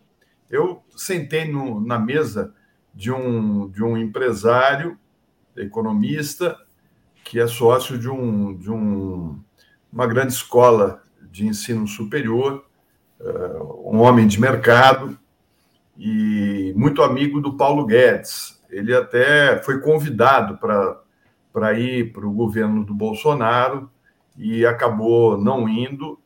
E, e aí, na troca de conversas ali, né, eh, ele falou algumas coisas eh, que me chamaram a atenção. Né? Ele falou: o Brasil precisa de normalidade, normalidade política e econômica. O Bolsonaro não uh, representa esse caminho. Então, assim, ele acha que tanto fora do, do Brasil como dentro, cada vez está mais claro que é necessário para o país essa normalidade que o Lula é capaz uh, de, de trazer de volta para o nosso país. E ele diz: também não existe terceira via. A terceira via é o Geraldo Alckmin. Eu achei interessante essa fala dele, né? Porque, diferente do Bolsonaro, o Lula trouxe uh, um, um, parceiro de chapa que fala com esse mercado. Né? E a gente sabe que num país capitalista você tem que falar com esse mercado. Né? E ele, ele falou que uh, teve com o Paulo Guedes recentemente, que o Paulo Guedes disse para ele que é, não deu para realizar o que eu queria, né? porque foi uma tragédia. Né? Ele falou assim, mas no segundo mandato eu vou conseguir implementar né, as, as, políticas na área econômica que eu tanto uh, planejei e tal. Quer dizer, balela, né? Balela. Uh, ele falou que o país vive a pior situação possível né, que é desemprego, inflação e juros altos. Né? Então, isso dificulta muito o crescimento uh, do Brasil e a retomada do crescimento. Né? E ele acha, uh, apesar de ser um homem do mercado, ele acha que é necessário investimentos públicos né? para tentar uh, aquecer a economia brasileira e, e, e colocar o, o, país no caminho de uma estabilidade que hoje está uh, tá, tá longe de, de, acontecer, porque o governo Bolsonaro é um governo uh, de, de, muitos solavancos em todas as áreas, né? e o, os mercados não estão satisfeitos com isso e estão dando como certo a vitória do Lula. Né? Uh, o, o, o Geraldo Alckmin Uh, isso é um, um, um pouco o, o, assunto paralelo ali, né? Porque tinha umas 500 pessoas, era um salão de festa, tinham muitos juristas e alguns políticos, prefeitos.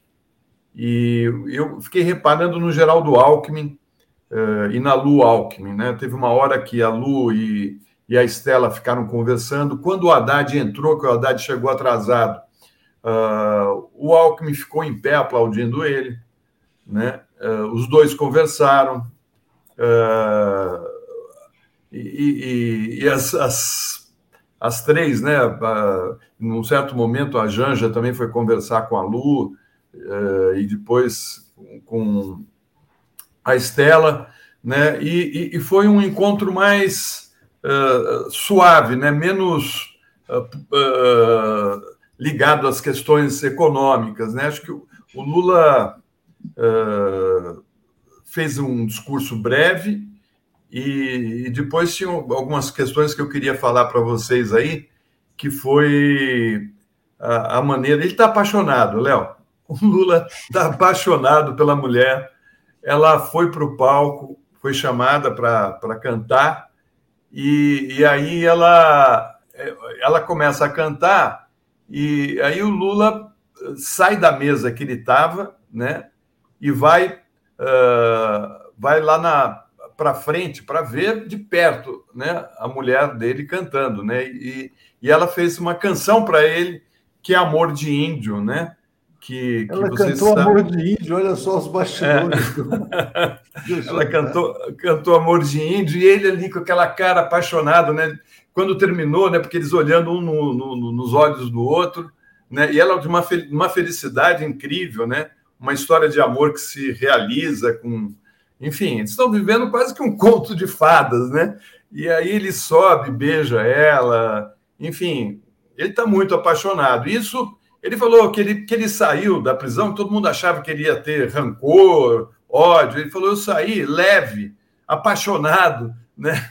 E não tenho ódio de ninguém, não tenho rancor de ninguém, não, não, não né? E, enfim, foi um, foi um, um, um encontro uh, mais uh, leve. O que o Lula tem feito são reuniões, Léo, com empresários, mas são reuniões menores, mas aí com peso pesado, como aconteceu na semana passada na casa do Cláudio Haddad, né? E, e aí junta os, os, é, é, pequeno, é grupo pequeno, Alckmin e Lula, e uma reunião menor, sem uh, possibilidade de, da imprensa. Eu acho que, que, como é uma eleição que, que tudo indica vai ser em um turno só, eles querem ficar uh, não criando factoides né, que possam prejudicar a candidatura do, do Lula. Né? O que me chamou a atenção também foi a segurança. O Lula estava com, com muitos seguranças e, e, eles estavam muito bem posicionados ali dentro do, do salão, né? E, e, uma coisa que até o, esse empresário falou para mim, né? Ele falou assim: você vê que interessante, o Lula chega, a primeira coisa que ele faz é ir até os funcionários da, do buffet ele cumprimenta um por um, depois vai na cozinha, cumprimenta o pessoal da cozinha. Uh, é um outro estilo, né? Um, uh, é um outro estilo. Ele é um, ele é um sujeito que, sabe o que, que é uh, ter que trabalhar num domingo à noite, né? Servindo mesas, né? Muito bom. Florestan trouxe informações importantes, Daphne, Joaquim, enfim, que essa questão do, do discurso do Brasil normal, né? Que é até um ponto que eu não mencionei na matéria anterior, que ele está prometendo aos empresários estabilidade, previsibilidade, geração de empregos. Né? É, também botei na, na, tela a matéria do reforço na segurança. Vou deixar vocês aqui. Daphne, bom dia para você, bom dia para o Joaquim, para o Florestan. Não sei até quando o Florestan fica aqui na transmissão, mas passo para vocês. Obrigado, gente. Valeu. Léo, só antes de você sair. Léo. Voltei. Volte. Voltei, voltei, eu, voltei. É, eu, eu sentei uma hora ao lado do Geraldo Alckmin e ficamos conversando muito rapidamente, mas uh, trocamos ali uma, uma, uma conversa e ele se comprometeu a dar uma entrevista para o 247 e, e ele vai agendar. Então, eu queria comunicar a você e a todos, né? vamos organizar essa entrevista. Vamos ver o que, que o Geraldo Alckmin tem a dizer né, para a nossa comunidade aqui. Importante, importantíssimo. Valeu, obrigado, Florestan, obrigado, Joaquim Dado. Valeu, Léo. É, achei muito interessante, Joaquim, já passo para você a questão que o Florestan trouxe, né? desse comentário que o, o Alckmin é a terceira via, né? Quer dizer, a escolha do Alckmin como terceira via. E aí, é, não sei se você ainda quer falar um pouco sobre esse encontro com empresários, você fala, mas essa questão do vice, né? Agora a gente tem a notícia do, do Bolsonaro confirmando o Braga Neto como vice. Quer dizer, o que, que é o Braga Neto como vice? Quer dizer, é o golpe? Então, passo para você, Joaquim. Legal. Legal, gostei muito do relato do Florestan, a gente não tinha esse relato de quem esteve lá e muito detalhado, gostei bastante. E, e eu achei o seguinte, o, que houve uma discussão anterior sobre o Lula falando para empresários, falando para pobres, uma discussão que eu acho que ela, ela não faz muito sentido, porque quando nós falamos, o Lula fala para sobre os pobres e também para os pobres, ele está falando para empresário não sei se o Florestan concorda, mas quando você tem. É, o, o, Lula sempre diz que pobre no Brasil não é problema, é solução. Tem que incluir o pobre no orçamento. E aí é, eu lembro de dois projetos que foram bem-sucedidos. Um deles, nos Estados Unidos, lá atrás, que foi a base do desenvolvimento americano, lá atrás, foi uma, uma, uma abolição da escravatura. Isso foi feito por razões econômicas para que o país se desenvolvesse. Se desenvolveu. Porque não adianta você ter milhões de pessoas excluídas, porque você. Não é que não adianta, fica bom para um grupo, mas você tem um país inteiro. E quando você inclui, você torna o país muito grande. Mais recentemente, poderoso. Mais recentemente, houve a unificação da Alemanha, que no fundo foi uma uma inclusão mais de mercado, mais de, de, de, cérebros, de quadros dentro de um país, isso ajuda a desenvolver o país. E eu acho fantástico essa visão que o Lula tem e que os empresários eles é, deveriam ter também. O problema é que muitos fazem rentismo no Brasil, já que nós temos um Estado remunerando muito, você tem aplicações financeiras, no caso agora, por exemplo, da, da, da você tem agora da aqui da, da, dessa questão dos juros muito alto, que isso inibe a, a, produção. Então, o cara vai produzir porque se o Estado está remunerando? Ele não vai produzir, ele não vai tentar ganhar na, na, dinheiro da produção. E o Lula oferece justamente um outro Brasil, uma outra perspectiva, que é bom para todo mundo. O sucesso do governo Lula, extraordinário, um sucesso, porque o mundo inteiro comemorava naquela época de crise, e eu tive a oportunidade de conversar com jornalistas naquela ocasião, fora do Brasil, e, e, e, o extraordinário sucesso foi justamente um, uma nova fronteira de desenvolvimento de, do próprio capitalismo mesmo, de implantar o capitalismo no Brasil, que era ampliar o mercado. A China eh, eh, foi por esse caminho, a Rússia foi por esse caminho, e é esse o caminho que o Brasil deve trilhar também. E, e, e os, os, empresários, na minha opinião, não devem temer, porque quando você tem um governo com esse foco, pessoas e dando segurança de investimento, previsibilidade, como o Florestan falou, na conversa dele com o economista, que é também empresário. Né? Então, ele já falando é, que precisa de normalidade, de previsibilidade, lembra que coisa maravilhosa, as pessoas não podem esquecer naquela época, quando o Brasil tinha grau de investimento, todo dia uma notícia positiva, e nós tivemos uma valorização da nossa moeda, que nada mais é do que a credibilidade de um governo. Estava quando o Lula assumiu era 4,30 e, e, e baixou para 1,60 e ficou boa parte do governo, a maior parte do governo, nesse valor de 1,60, porque o mundo acreditava, porque o governo tinha credibilidade, oferecia segurança e era sério. O governo era sério, basicamente era isso. E eu acho muito importante. Era o que eu gostaria de comentar. E sobre o Braga Neto, é isso que você, o Davi, esses são os dois Brasis. Um é o Brasil do passado. O Braga Neto, ele se refere, quando você fala em Braga Neto, nós estamos lembrando do quê? Nós estamos lembrando de ditadura militar, que é um projeto militar que foi que antecede o Bolsonaro. Mas depois a gente pode falar sobre isso, não vou alongar muito, mas antecede o Bolsonaro o Braga Neto, que, na verdade, o projeto militar ele começa com a intervenção no Rio de Janeiro, da segurança no governo Temer. Ali foi dado um bilhão para o Braga Neto gastar num estado que não, não, não, tinha violência, como tem violência em todo lugar, mas os números não eram muito acima do que sempre é, foram, e também em relação ao Brasil. Mas ali foi deu exposição política ao Braga Neto, deu recursos para ele. Eu já fiz matéria sobre isso, de uma compra de armas sem licitação.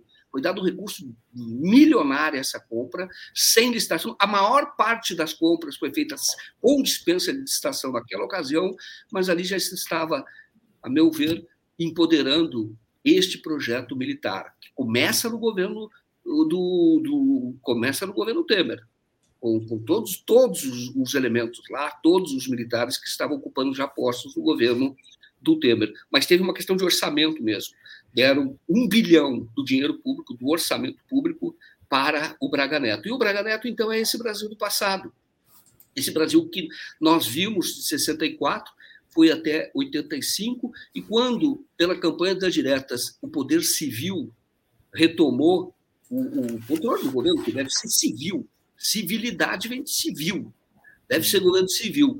Quando retomou, nós lembramos muito bem, o Florestan sabia, cobria naquela época, repórter da Globo naquela época, eu também era repórter naquela época, e nós é, cobríamos o que entregou o Brasil naquelas anos militares com inflação alta, recessão e, e, e uma, um desarranjo institucional que deu muito trabalho para ser consertado, né?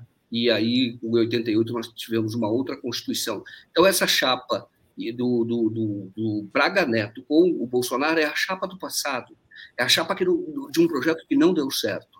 E essa chapa, agora, avançando um pouco, falando sobre o que disse o Florestan, do, do Lula com Alckmin, é a terceira via, de fato. É o que o Lula fez, foi antecipar uma negociação que certamente teria que ser feita no segundo turno e até depois para governar.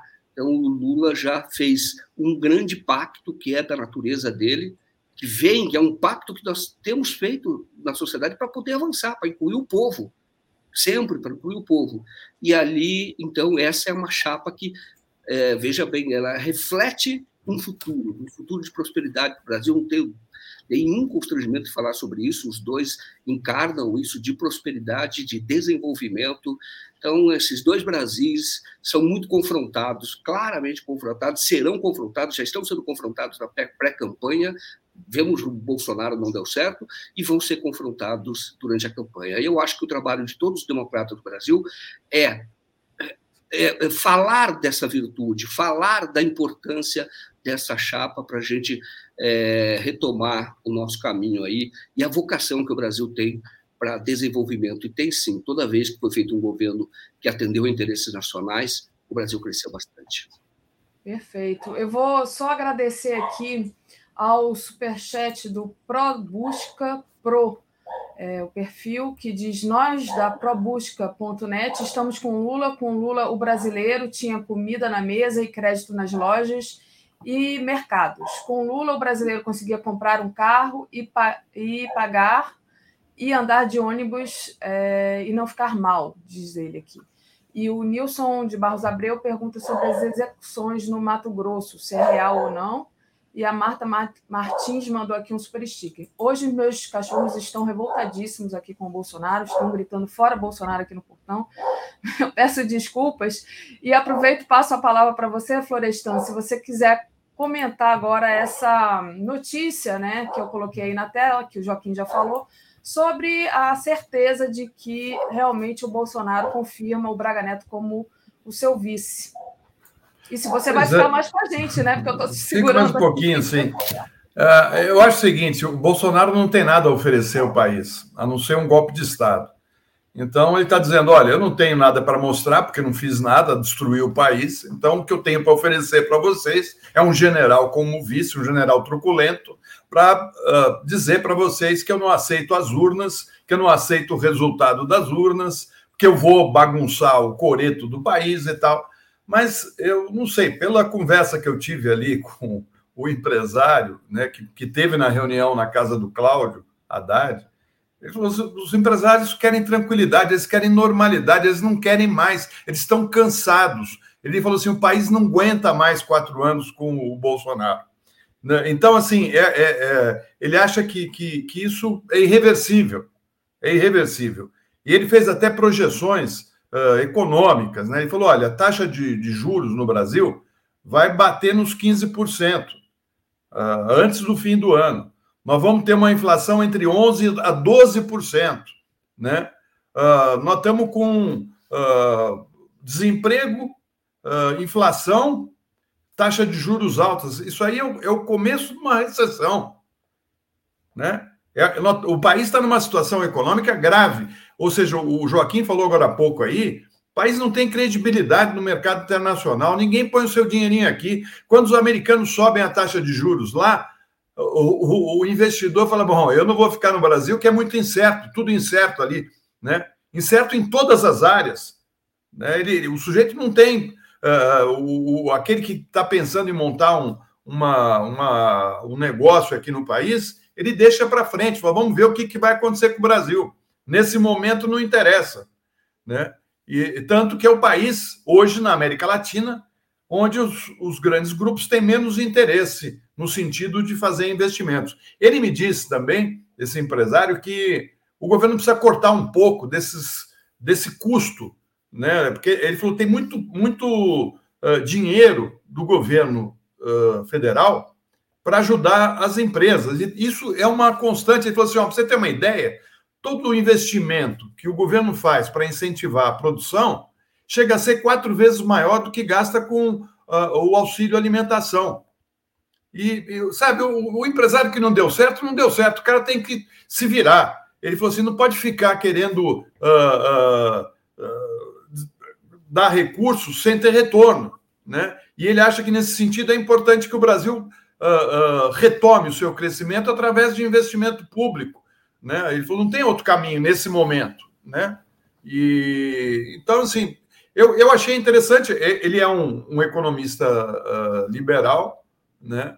Uh, a favor da privatização, enfim. Mas está uh, claro para nós né, o, do, do que se trata essa, essa chapa do Bolsonaro. Se ele coloca a, a, a ministra né, como vice dele, uh, ele realmente fica frágil, né? Para a cabeça dele, se eu uh, for eleito, eles podem dar o impeachment e colocam a, a mulher e o, o, o, mercado vai ficar feliz, né? Então, ele prefere essa chapa, já indicando qual é a ideia dele. Agora, segundo esse empresário, que é de uma, uma, de uma escola muito grande, muito poderosa e convive com, com esse meio, Uh, ele falou: não tem uh, condições nenhuma do Bolsonaro fazer isso no Brasil. Eles acham que uh, seria uma aventura total e seria não duraria nada. Era uma coisa que seria um, um caos, né? E então e, e, o Almino Afonso que estava lá, você Joaquim conhece o Almino, tá? Já com 93 anos, mas muito lúcido, né?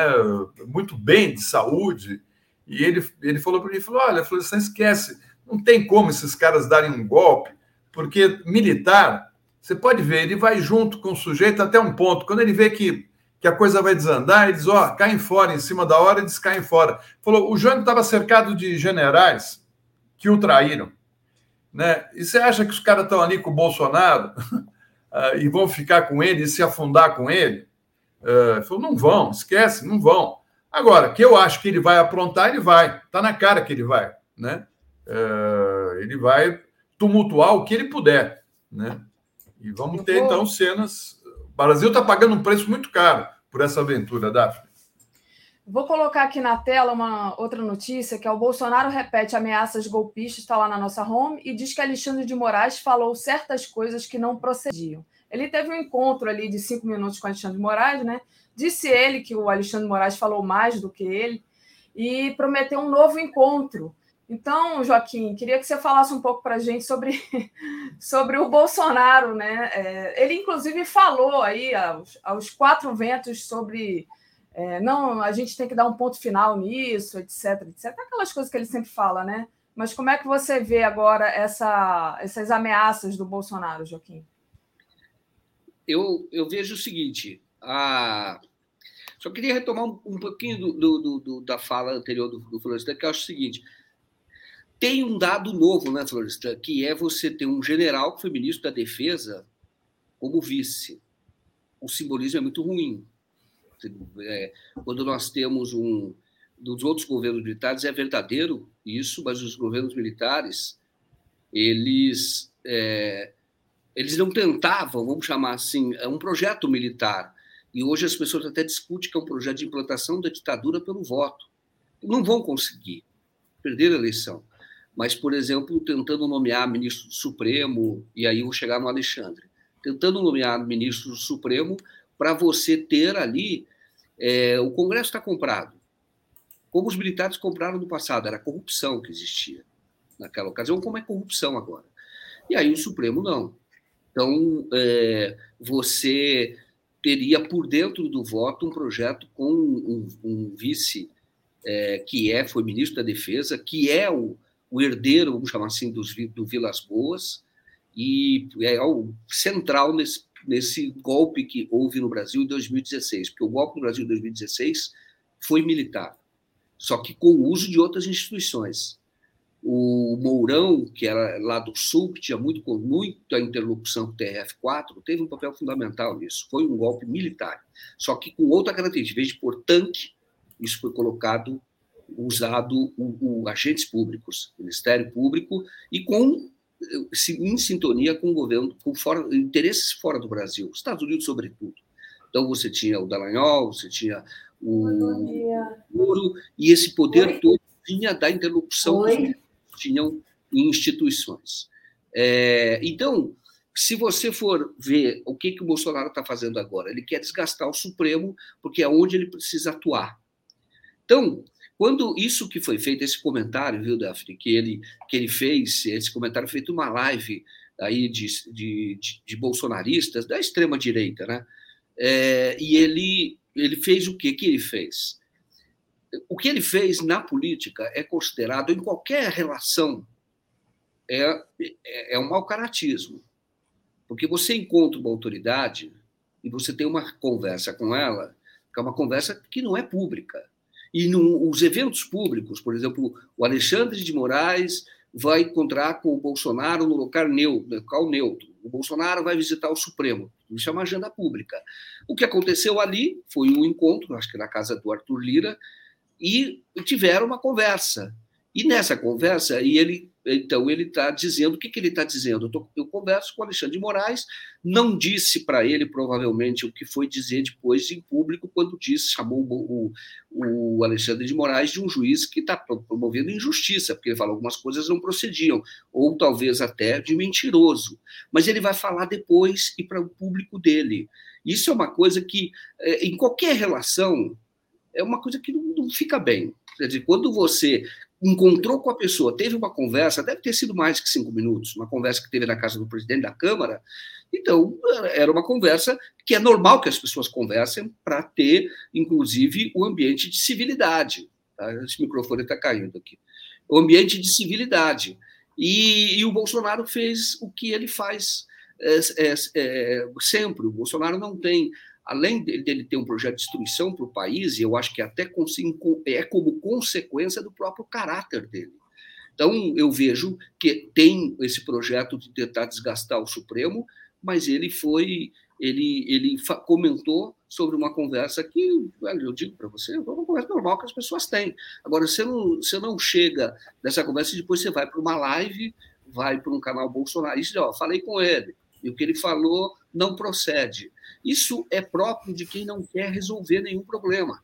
Porque ele, hoje tem uma crise no país, institucional, do executivo com o STF, óbvio que tem. Então, uma das formas de resolver essa crise é conversando.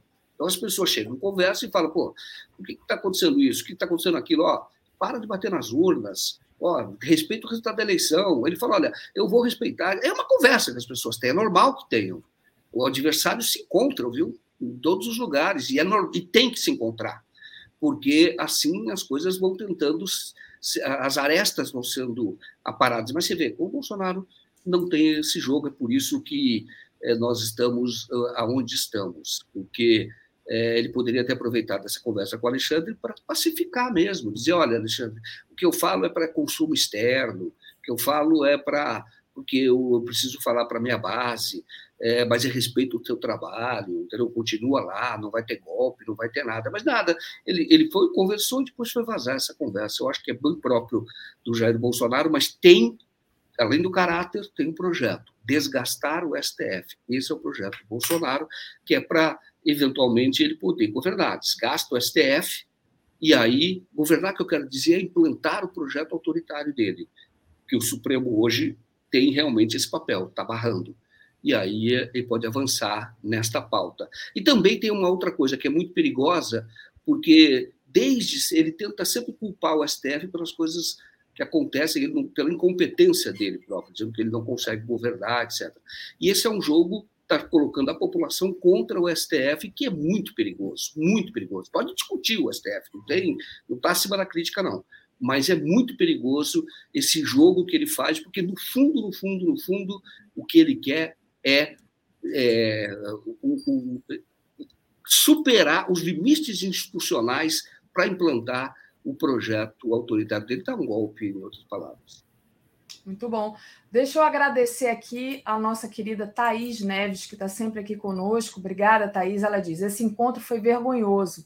O Alexandre jantar na casa do Lira acho feio e com o Bolsonaro junto, pior ainda. Não tem conversa com o Bozo, segundo a Thaís. ProBusca mandou um outro aqui, fazendo uma pequena publicidade do, do negócio dele. Acha os dados completos, consultas de bens, telefones, endereços. Você, é advogado, comerciante de ferramenta essencial. Obrigada por busca aqui pelo apoio.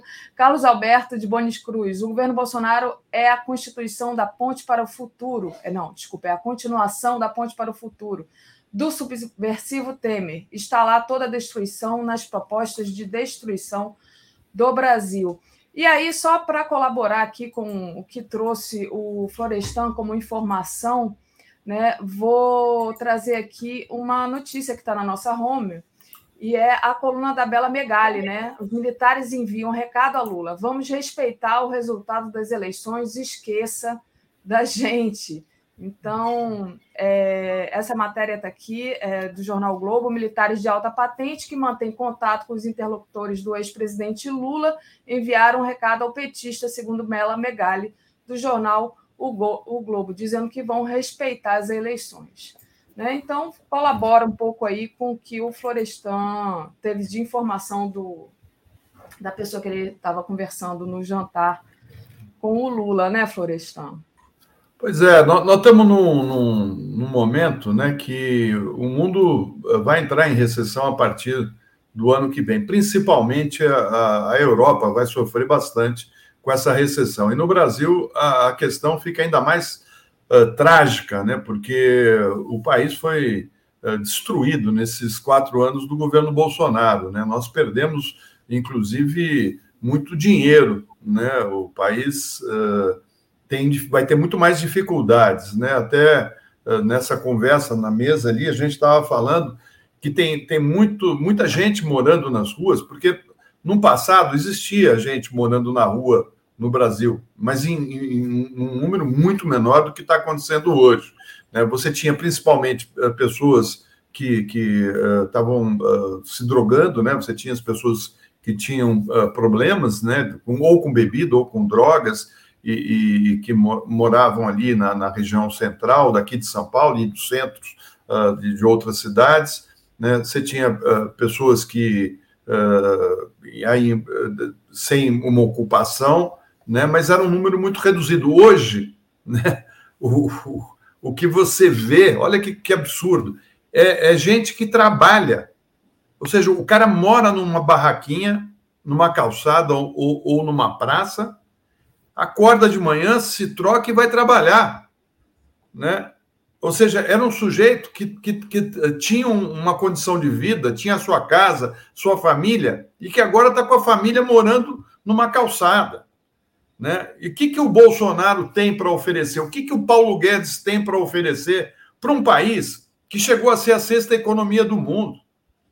Né? Um país que, que é, tido como um país rico, né? Uh, tem, tem, tem uh, uma riqueza enorme, um, um, grande produtor de alimentos, né? e está passando uma, onde a sua população está totalmente à margem. Eu acho que há também uma fadiga, sabe? As pessoas estão cansadas. Foram quatro anos, aliás, são, é mais de quatro anos, porque desde todo o processo né, para levar aquele impeachment da ex-presidenta Dilma, né, toda aquela manipulação para levar à prisão do Lula, a, a, a, a, mídia insuflando ódio, né, o rancor, o preconceito. Nós estamos pagando um preço muito alto, ninguém aguenta mais. O que a população quer é paz, é paz. E por isso que esse empresário falou: a gente quer normalidade, quer o país de volta à normalidade. Né? Não dá para sair desse buraco dessa maneira. As pessoas estão com problemas psíquicos. Né? Tem gente que já está assim, totalmente uh, num, num, num, poço né? de angústia, de tristeza, de falta de perspectiva. Né? Então, uh, acho que já deu. Né?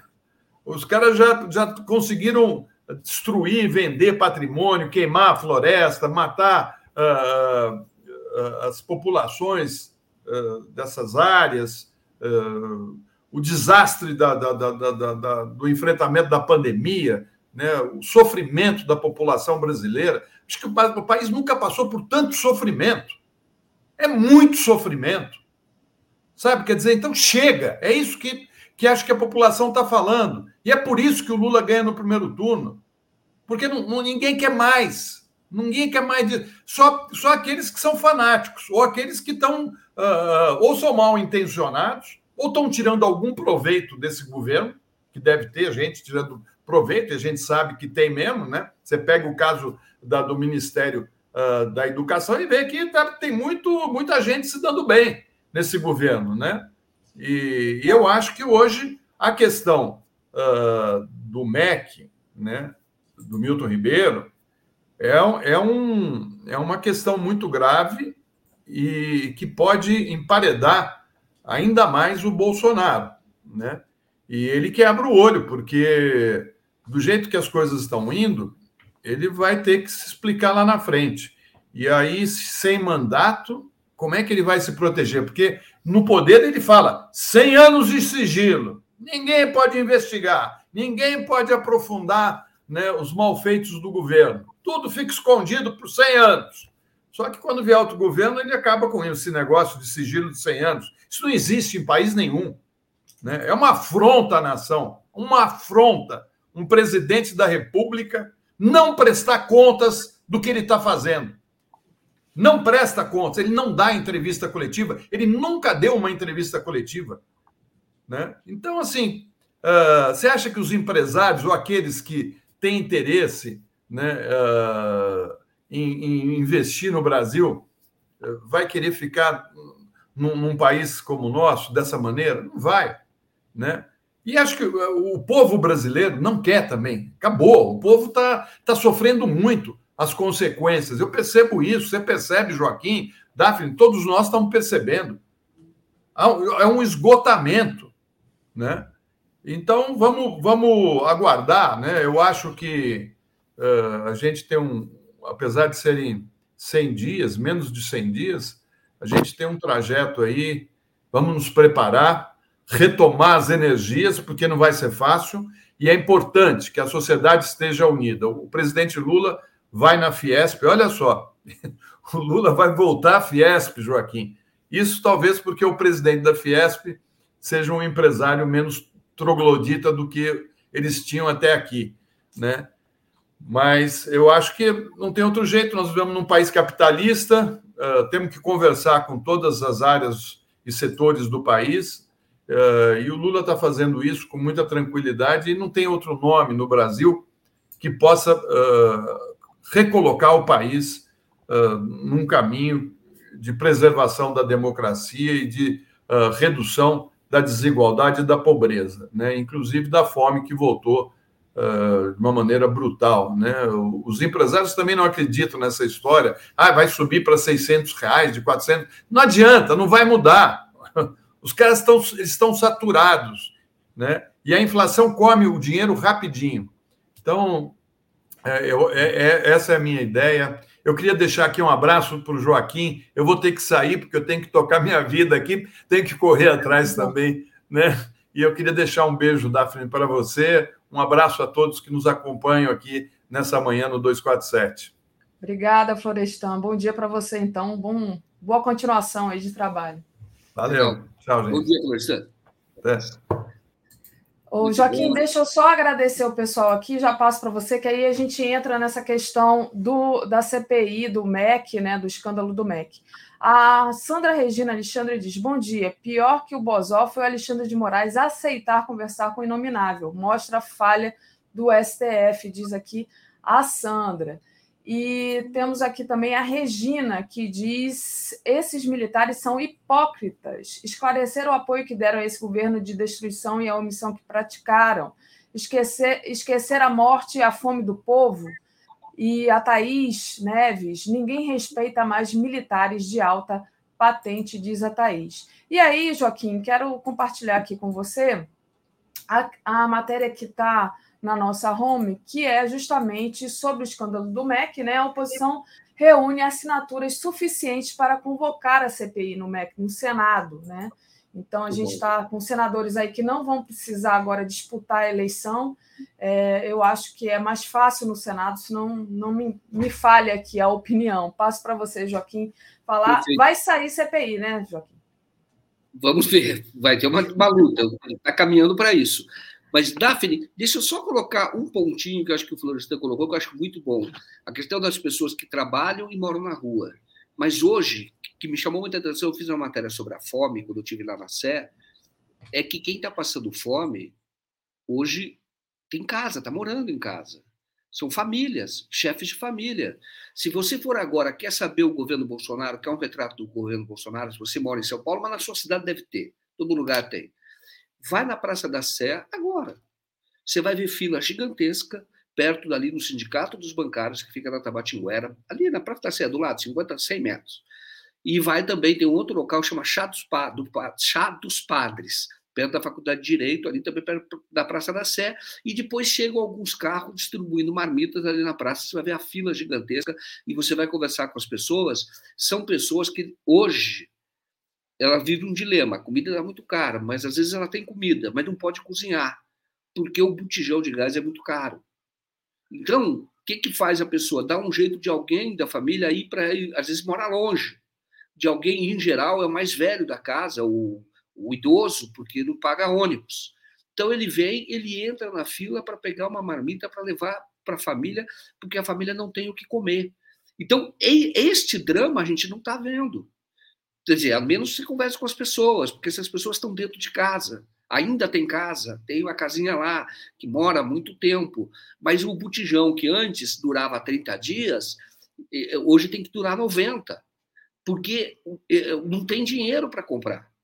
Porque se comprar, não vai conseguir fazer frente a outras despesas. Então, o drama é muito maior do que aquilo que os nossos olhos veem andando pela cidade, que já é terrível já é uma cena apocalíptica, de você ver as pessoas morando, várias pessoas cada vez mais morando em barraquinhas, às vezes nem barracas. E com esse frio, passando frio, algumas tentando algum local mais quentinho, às vezes vai dentro de um, de um caixa eletrônico, de um banco, que é um pouquinho mais quente. E isso já é terrível, mas não é o maior drama. Maior hoje é do chefe de família, ou da, da chefe de família, a mulher que, que, que, tem o trabalho dela, então ela mora com o pai que é idoso, não tem o que comer, fala, pai, vai lá ver se consegue alguma comida. Então ela vai numa dessas uh, locais onde está havendo essa distribuição de marmita, vai lá, pega duas, três marmitas e leva para casa e é uma refeição por dia, porque à noite não vai poder ter outra refeição. Então, o drama é muito maior, isso precisa acabar. Isto não é pandemia, isso é consequência do governo do Jair Bolsonaro. E aí, falando a nossa amiga que falava que os militares apoiam o Bolsonaro, eu vou dizer uma coisa para vocês: o Bolsonaro é consequência do projeto militar. Os militares é que procuraram o Bolsonaro. Os militares é que queriam o governo. Sobre o que ele disse, essa notícia que trouxe a Daphne, os militares mandando um recado ao Lula, dizendo: olha, é, nós vamos respeitar. Sim, vão respeitar o resultado da eleição, mas eles vão entraram na política e parte deles, o caso do Braga Neto que vai ser vice agora não vai sair. Então eles vão continuar com essa proposta, com este, é, vamos dizer, essa mensagem militar, porque quando é, acabou a ditadura eles continuaram por aí e eles agora é, vão para a disputa, estão indo para a disputa. Então menos mal, embora tem que se pensar em questão de quarentena, etc., mas menos mal que respeitem as regras do jogo. Quer disputar, respeita as regras do jogo. Agora, militar da ativa jamais. Política não se faz com arma. Quer, quer disputar a eleição, sai. Do, deixa o exército. Sai. E quer disputar a eleição, hoje já é assim. Mas que tenha uma quarentena. Não é sair e se candidatar na eleição seguinte. Tem que ter um tempo para juiz, para militar. São ocupam a alta burocracia do Estado, ou entendeu, cargos mais elevados do Estado. Então tem que ter essa, essa, é, essa quarentena. Daphne colocou num ponto da, da CPI. Essa CPI é uma disputa política. CPI é uma investigação de caráter político e tem que ter. Se não fosse a CPI da Covid, na época da Covid, teria, nós ter, passaríamos de um milhão de mortos, ou mais. Tá? Muita gente. A CPI evitou. Porque quando começou a CPI, o Bolsonaro ficava falando contra a vacina, não estava comprando vacina, e a CPI acelerou todo esse processo porque denunciou. As pessoas passaram a acompanhar como se fosse uma novela. Olha, será que vai ter a vacina? Por que, que não comprou? Etc. Isso foi muito importante. Então, CPI é algo importante, mas naturalmente que tem um viés político, porque é uma investigação feita por uma casa política. Não que haja um objetivo é, eminentemente político no sentido de derrubar o governo, mas de apurar informações para que a sociedade tome conhecimento e se o governo tiver cair, que caia, claro. Neste caso, agora nós estamos perto da eleição e a luta é para varrer esse governo no voto, agora lá em outubro. Mas a CPI pode trazer a público, mostrar a corrupção que existe no governo Bolsonaro. E por que, que a CPI hoje é mais importante do que foi em todas as épocas? Porque está muito claro que o Bolsonaro não deixa a Polícia Federal investigar. Está muito claro que quando o Bolsonaro e o Moro brigaram, era pelo controle do, do, do, do de um eh, de uma instituição que faz investigação no Brasil, sobretudo de corrupção no governo federal, no nível federal, ou de lavagem de dinheiro também, que é importante, e quem faz é a Polícia Federal. Então, o, o Bolsonaro queria o controle e o Moro também, por razões políticas, porque o Moro tirou todo o poder dele pelo controle que ele sempre teve da Polícia Federal na sua área de atuação, na jurisdição, que é lá em Curitiba. Os doleiros sabem disso. Os doleiros sabem disso, tá? E o, e o, o Moro também sabe. Eu falo no documentário da relação do Moro com os doleiros. E ele construiu isso como? Porque ele mandava na Polícia Federal. Essa mesma turminha aí, que, da Lava Jato. Mas isso ele faz desde 2003, que depois virou, é, virou a turma dele lá, é, do, do no, no, Ministério da Justiça. O Pontel, por exemplo, que é o cara que demitiu o, Dom, ele era delegado da Polícia Federal, foi o cara que prendeu o, o Youssef pela primeira vez, em 2003. Então, essa é a turminha dele, o controle da Polícia Federal, porque a Polícia Federal tem instrumentos de investigação importantes. O Bolsonaro brigou, quis a, a, o controle, tomou o controle, por conta dessa briga mafiosa, o Moro saiu e foi tentar fazer uma dissidência pela extrema-direita, porque os dois são da extrema-direita. Foi pela extrema-direita. Talvez o Moro seja até mais, viu? Talvez até mais. Mas aí é uma disputa da lama, eles que discutam lá e vejam quem é o, o pior para o Brasil. Mas o que, que acontece? O, o, o, hoje, como a Polícia Federal não investiga, quantos delegados foram afastados? Eu conheço alguns que foram afastados, eram sérios. Foram afastados ou aqueles que foram promovidos para não investigar, que é o caso, por exemplo, da facada ou suposta facada. Ele foi para os Estados Unidos. Eu vou, promove, vai para os Estados Unidos, é o que você queria. Você vai para lá e vai assumir um outro que é da confiança do Bolsonaro. E é mesmo. E aí você tem, é, hoje que tem a Polícia Federal, isso. Então quem vai investigar? Porque é uma coisa que a sociedade se esfarela quando você vê que o cara pode mentir, pode roubar, pode cometer crime que nada acontece. Isso, isso, é isso é péssimo para um país. Isso é péssimo.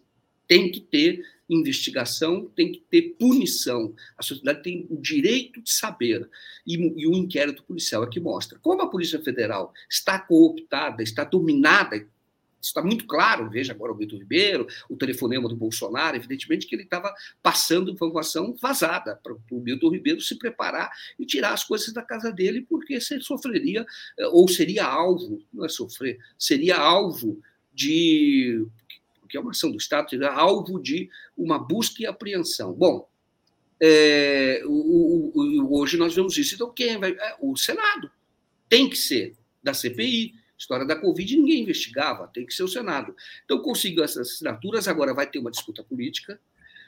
É, os políticos, é, o, o Florestan falou muito bem aqui que o, os militares pulam, tiram o corpo fora antes, né? Estava falando na época do Jango. Mas os políticos, fazia isso muito antes. Foi você que falou, da final, alguém me falou, foi você que falou. Eu que falei no, on, é, no sábado que eles não carregam, o, o Centrão não carrega defunto. Carrega defunto, eles não carregam defunto. Então, é muito bom. Então, eu falo para você é o seguinte: vai ter uma disputa lá dentro. Tá, do, do, do, do Senado agora para poder implantar a CPI. Lembre-se, CPI da Covid tiveram assinaturas, houve assinaturas, o, o, o Pacheco, o Rodrigo Pacheco, não implantou. Lembra disso? Como é que foi implantada a, a, a CPI? Foram para o Supremo, aí o Barroso mandou instalar. Então, vamos ver qual vai ser a saída. Acho até que o, o, o Rodrigo Pacheco combinou com o Barroso essa solução, dizendo: eu não posso instalar porque eu tenho compromisso com o Bolsonaro. Então, vai lá no Supremo, aí você me obriga, isso acontece, você me obriga a instalar. Eu não posso porque tenho compromisso com ele. Então, vamos ver qual vai ser a saída. Enfim, as condições legais foram estabelecidas. Agora precisa das condições políticas. Condições legais qual é? Você precisa de um número mínimo de assinatura, porque CPI é instrumento de minoria. Por isso precisa ter um terço. Minoria, o direito de investigar. Então, agora conseguiu na Covid, espero que consiga. Agora vão ter que criar as condições políticas para isso. É importante a pressão da sociedade, muito. É, eu acho é fundamental, tá? É a principal. A sociedade pressiona e aí obriga essas instituições a tomarem uma medida que vai ser qual é? Um obstáculo já está superado. Agora instalar a CPI. Isso vai ser muito importante que se faça um trabalho sério. Tem senador que, já nós vimos isso na CPI da Covid, tem senador muito sério e senador com grande capacidade de investigação e que espero que saia essa, essa CPI, porque aí vai mostrar a roubalheira do governo é, Bolsonaro. Isso. Você não toma conhecimento, eu falo que estão assistindo aqui, você não toma conhecimento, fala que não tem corrupção no governo, acredita nessa pataquada, mas é mentira.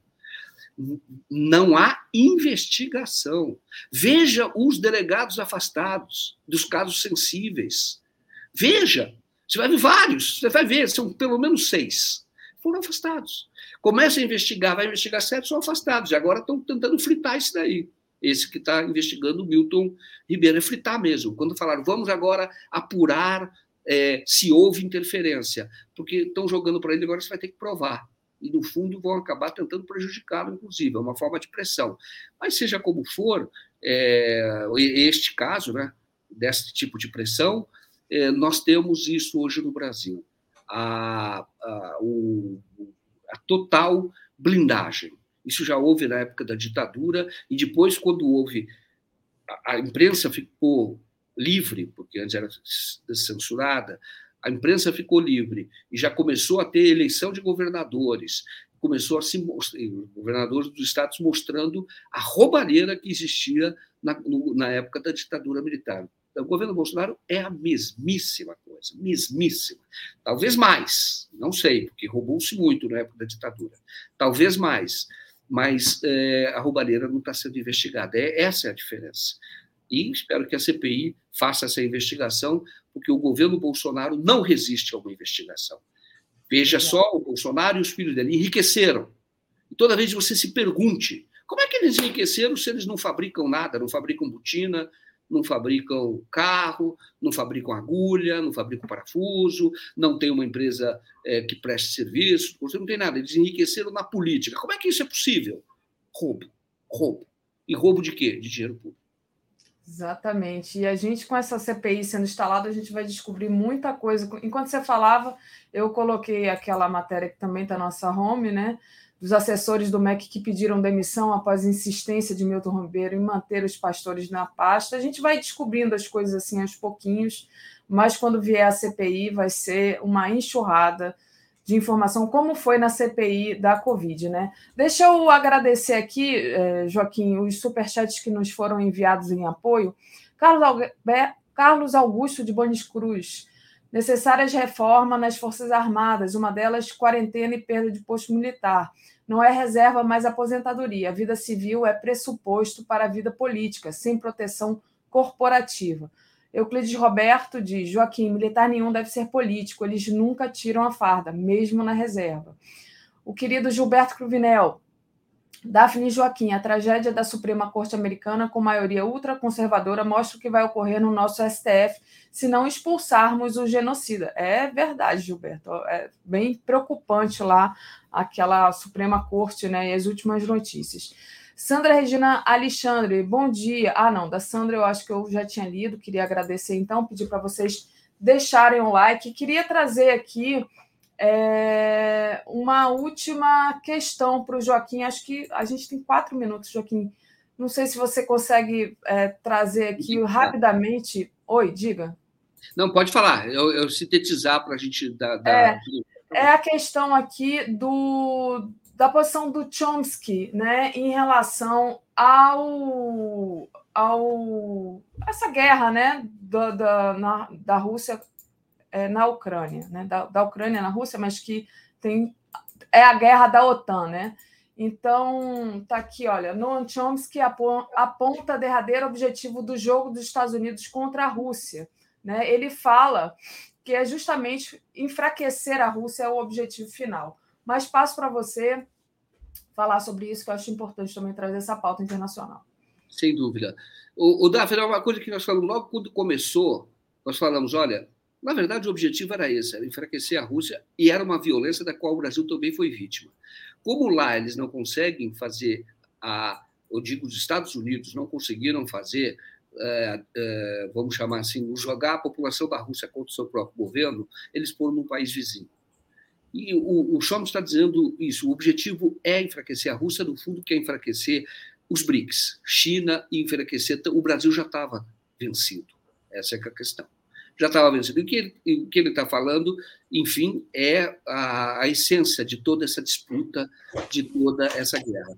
E está custando vidas de ucranianos. Tá? Então, eles ofereceram para alguns ucranianos que queriam o, é, é, alguns, muitos movimentos, inclusive neonazistas, cooptados, e a classe média, de alguma maneira, é, cooptada também com a ilusão de, da União Europeia. Essa, essa ilusão da União Europeia. Venderam isso, mas o que estão entregando é a mesma coisa para o Brasil. Eles, aquela manifestação dizia o padrão FIFA, saúde padrão FIFA, que a esquerda embarcou nessa bobagem saúde já estava tava, tava melhorando e é processo, tinha que melhorar mais, mas estava melhorando, era saúde padrão FIFA. E com isso, ofereceram o quê? O ponte para o futuro, ofereceram miséria. A mesma coisa aconteceu com a Ucrânia. Eles ofereceram para a Ucrânia, cooptaram, tinha os neonazistas, como tinha no Brasil, viu? mas diferente lá, era muito mais intenso, e lá eles acabaram fazendo parte das próprias Forças Armadas. E está custando vida. É isso que o Chomsky fala. Isso não é uma política correta, porque está custando muita vida, destruição de um país, as pessoas sem casa, indo para outro lugar. Por quê? Por conta de um objetivo geopolítico dos Estados Unidos. O Chomsky é americano, é, vai estudar, MIT, estuda lá no MIT, conhecidíssimo. Mas ele está falando o que é verdadeiro que é correto e evidentemente que incomoda as forças. Fala até que o Biden avançou nesse projeto de guerra contra a Rússia. Ele está falando basicamente a guerra contra a Rússia. Só que eles não têm coragem de fazer a guerra contra a Rússia. Então eles desgastam a Rússia via Ucrânia. Quantas vidas estão sendo perdidas? Quanta miséria isso é produzido? No Brasil foi a mesma coisa. Tá? Ofereceram algo que seria agora vai ser melhor. Empresários falando: se a Dilma cair seis meses depois, nós teremos uma Disneylândia no Brasil, vai ter tudo maravilhoso, é, vai ser cheio de Disneylândia, vai ser aquela coisa. E olha o que eles, eles nos entregaram, porque esse é o projeto, eles não têm que entregar. E quando fizeram para o Brasil, era para enriquecer também o Brasil, que fazia desse, esse, é parte desse projeto dos BRICS, que é alterando a altera a relação de forças no mundo. Isso é, é, é, importante, é necessário que haja um mundo multipolar. Então é isso que eu gostaria de comentar. Se nós tivermos mais algum tempo, continuamos aqui a comentar, tá bom? Muito bom, Joaquim. Essa questão que você traz, né, que prometeram, né, para gente, ah, vai ser uma maravilha, vai ter uma Disneylandia, isso e, e, e como que a gente só depois disso teve o Brasil destruído acho bem interessante de, de, de pensar também que depois que o Lula, é, o Lula assumindo, deixando o Lula ganhar a eleição, porque tudo indica que ele vai ganhar, que o Lula não vai fazer milagre, né? O Lula vai ter que reconstruir esse país e que vai ser um processo difícil, né? E, e talvez até demorado. Então não achem também que o Lula voltando que vai ser assim varinha de condão, plim, e a gente vai voltar a ser feliz de novo em alguns meses. Mas, Davi, só, só, uma, só, uma, coisa, só complementando antes para a gente encerrar, complementando o que você está falando, mas tem uma questão. O Lula, quando subiu em 2002, a situação está diferente, o país estava quebrado. Quebrado! Tá? O Brasil estava devendo para o FMI. Daphne, dois anos depois, o Brasil estava emprestando dinheiro para o FMI. É, dois anos. A regeneração desse país é gigantesca esse país ele, ele, ele, ele é sofrido realmente. Nossa, essa nação, o povo brasileiro. Mas uma pequena oportunidade que você dá, as coisas se transformam. Em Daphne, eu estava na entrevista em 2005, quando ele, o Lula e o Berjoini informaram, eles tinham prometido 10 milhões de empregos, carteira assinada, na campanha. O Lula tinha prometido. Quando ele chegou, eu estava nessa entrevista. Quando ele chegou em novembro de 2005, aqui em São Paulo, eh, eles anunciaram nesse dia que o Brasil estava tinha chegado a 10 milhões de empregos de carteira assinada. Coisa Nossa. maravilhosa. Quando você tem emprego de carteira assinada, movimenta a economia como um todo. Outros também se beneficiam. Estou dizendo que a capacidade de regeneração é muito grande, ainda bem, o povo brasileiro é maravilhoso, ele, ele, ele dá a volta por cima, dá um pouquinho só de incentivo, você vê o que acontece. Veja a questão das cotas e tal. Mas eu fui, enfim, aí já é outra, outra pauta, mas muito legal falar com você hoje, hoje nesta manhã. Daqui a pouco vem a Tereza Cruvinel, né, Daphne? Muito bom, Joaquim. Você me deixou feliz agora. Estava olhando Sim. o copo meio vazio, agora estou olhando o copo meio cheio. Obrigada, Joaquim. Beijão. Valeu. Valeu para você. Tá, bom dia a todos. Até mais. Bom dia. Comentário de Tereza Cruvinel. Oi, Tereza, bom dia. Bom dia, Daphne. Ó, começou sorrindo, então tá bom. Começando bem a semana. É, não, eu estava dizendo para o Joaquim, né, que é, a gente, o Lula chegando ao poder, eu acho que ele vai ter um trabalhão para reconstruir esse país. Aí o Joaquim veio assim com a informação de que, olha, a capacidade de regeneração é grande. Aí ele me fez sorrir, porque eu, eu acho que está todo mundo muito angustiado, como disse o, o Florestan aqui mais cedo, sabe? E eu me incluo nessas pessoas assim que, que olham para o Brasil completamente destruído, violência, é, violência contra o povo indígena, violência contra as mulheres, é, enfim, as pessoas morrendo de fome. Dá muito é, a pensar que vai ser difícil reconstruir esse Brasil, mas o Joaquim apontou aí que, que tem, muita, tem muita coisa a se fazer que talvez a capacidade de fazer seja muito boa, então eu fico feliz com o que disse ele. A Shinobi BR diz: da ponte para o futuro que restou foi o precipício, né? Esse precipício boa. que me angustia, Tereza. Mas... É, não, mas é isso, Joaquim tem razão. O, o, o Brasil tem, digamos, essa capacidade de regeneração deriva dos seus ativos, né? É, nós, no fundo, apesar de, da situação econômica conjuntural, né, o Brasil tem grandes, um grande potencial econômico, é, precisa ser bem gerido, tem um povo que trabalha, trabalhador, realizador, né, tem potencial para ter um mercado é, interno, né, falta renda para as pessoas, né, é, e tem ativos importantíssimos como ser uma potência ambiental, isso tudo está mal gerido, né? Muitas coisas. Isso aí é, isso aí é uma empresa mal administrada, né? mas que tem grandes estoques. Muito bom, Tereza. Tereza, deixa eu só agradecer aqui aos últimos superchats que a gente recebeu em apoio é, na hora que o Joaquim ainda falava, para a gente dar continuidade aqui à nossa pauta. A Suzy Cidreira mandou um abração aos amigos. A Ana, Clá... Ana Cláudia Figueroa mandou aqui um super sticker. E então queria agradecer as duas queridas apoiando aqui o jornalismo é, progressista. Tereza, vamos começar falando justamente sobre essa questão do caso Milton Ribeiro, né? Que essa semana ainda continua na, no noticiário, né?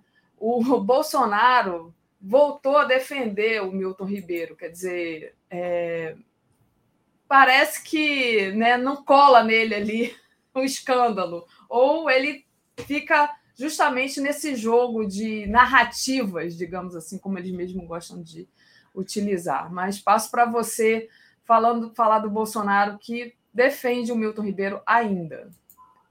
Pois é, o caso vai continuar, né? Não, o fim de semana esfria, mas as coisas continuam.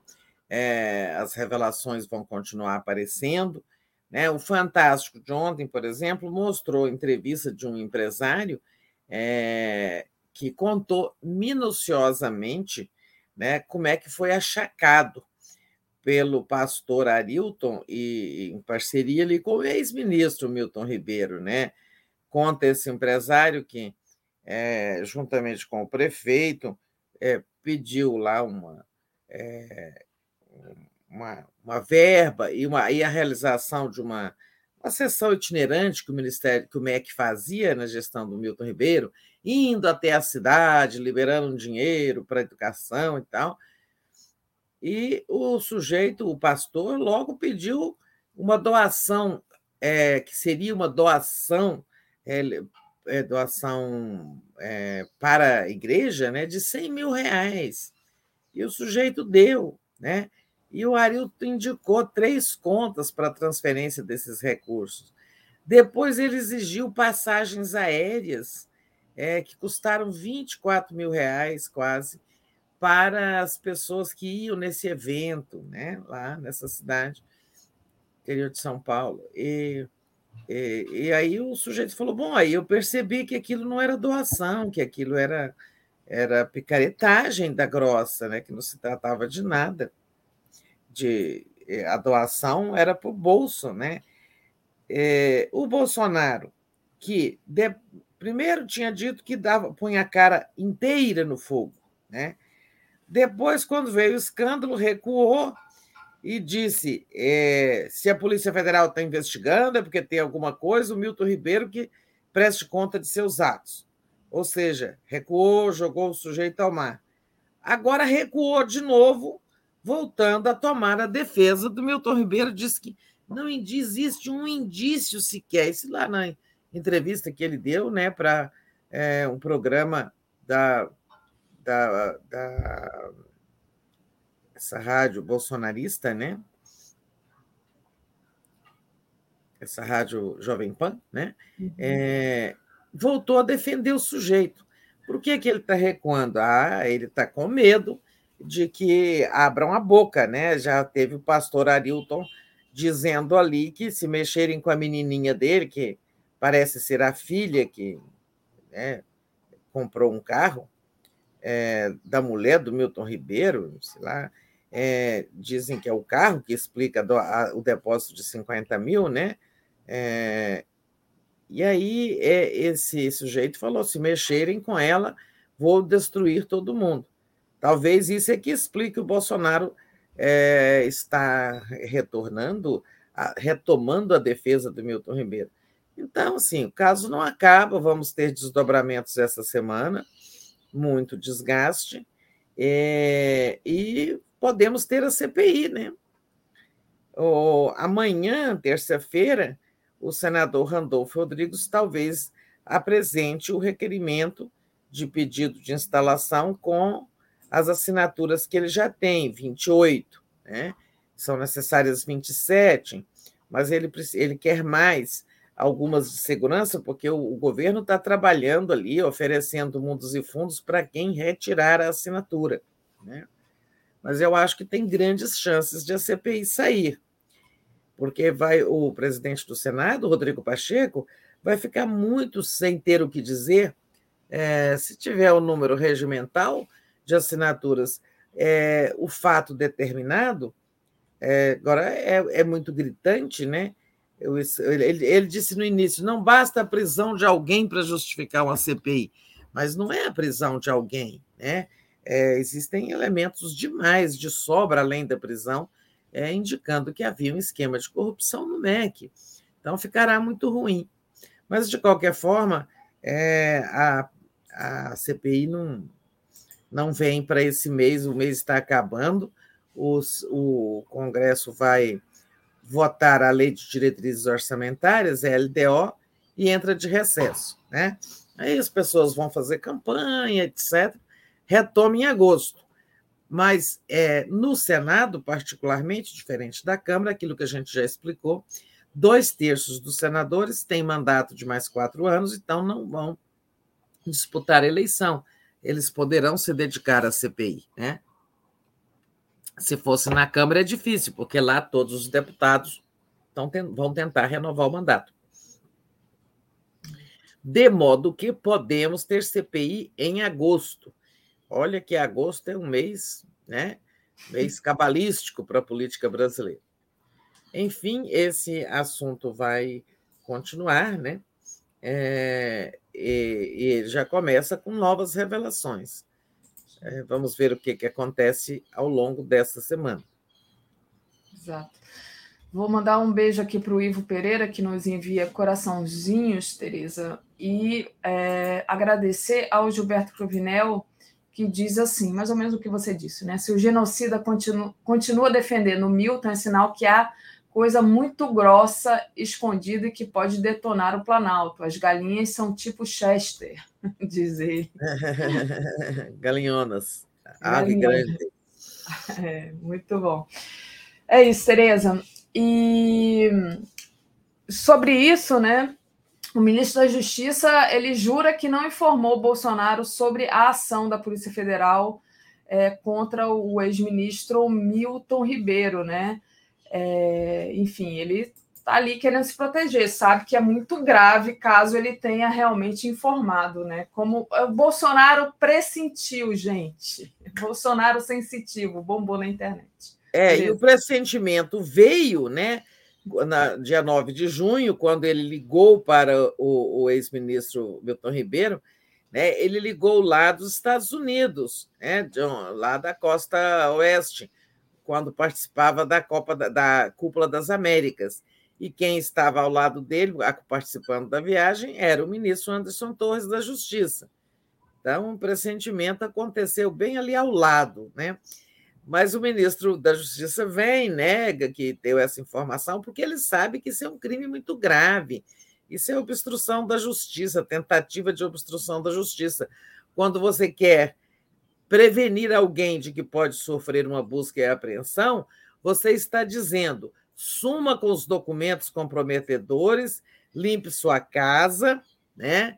É, destrua as provas, porque a Polícia Federal pode bater na sua casa para fazer uma busca e apreensão.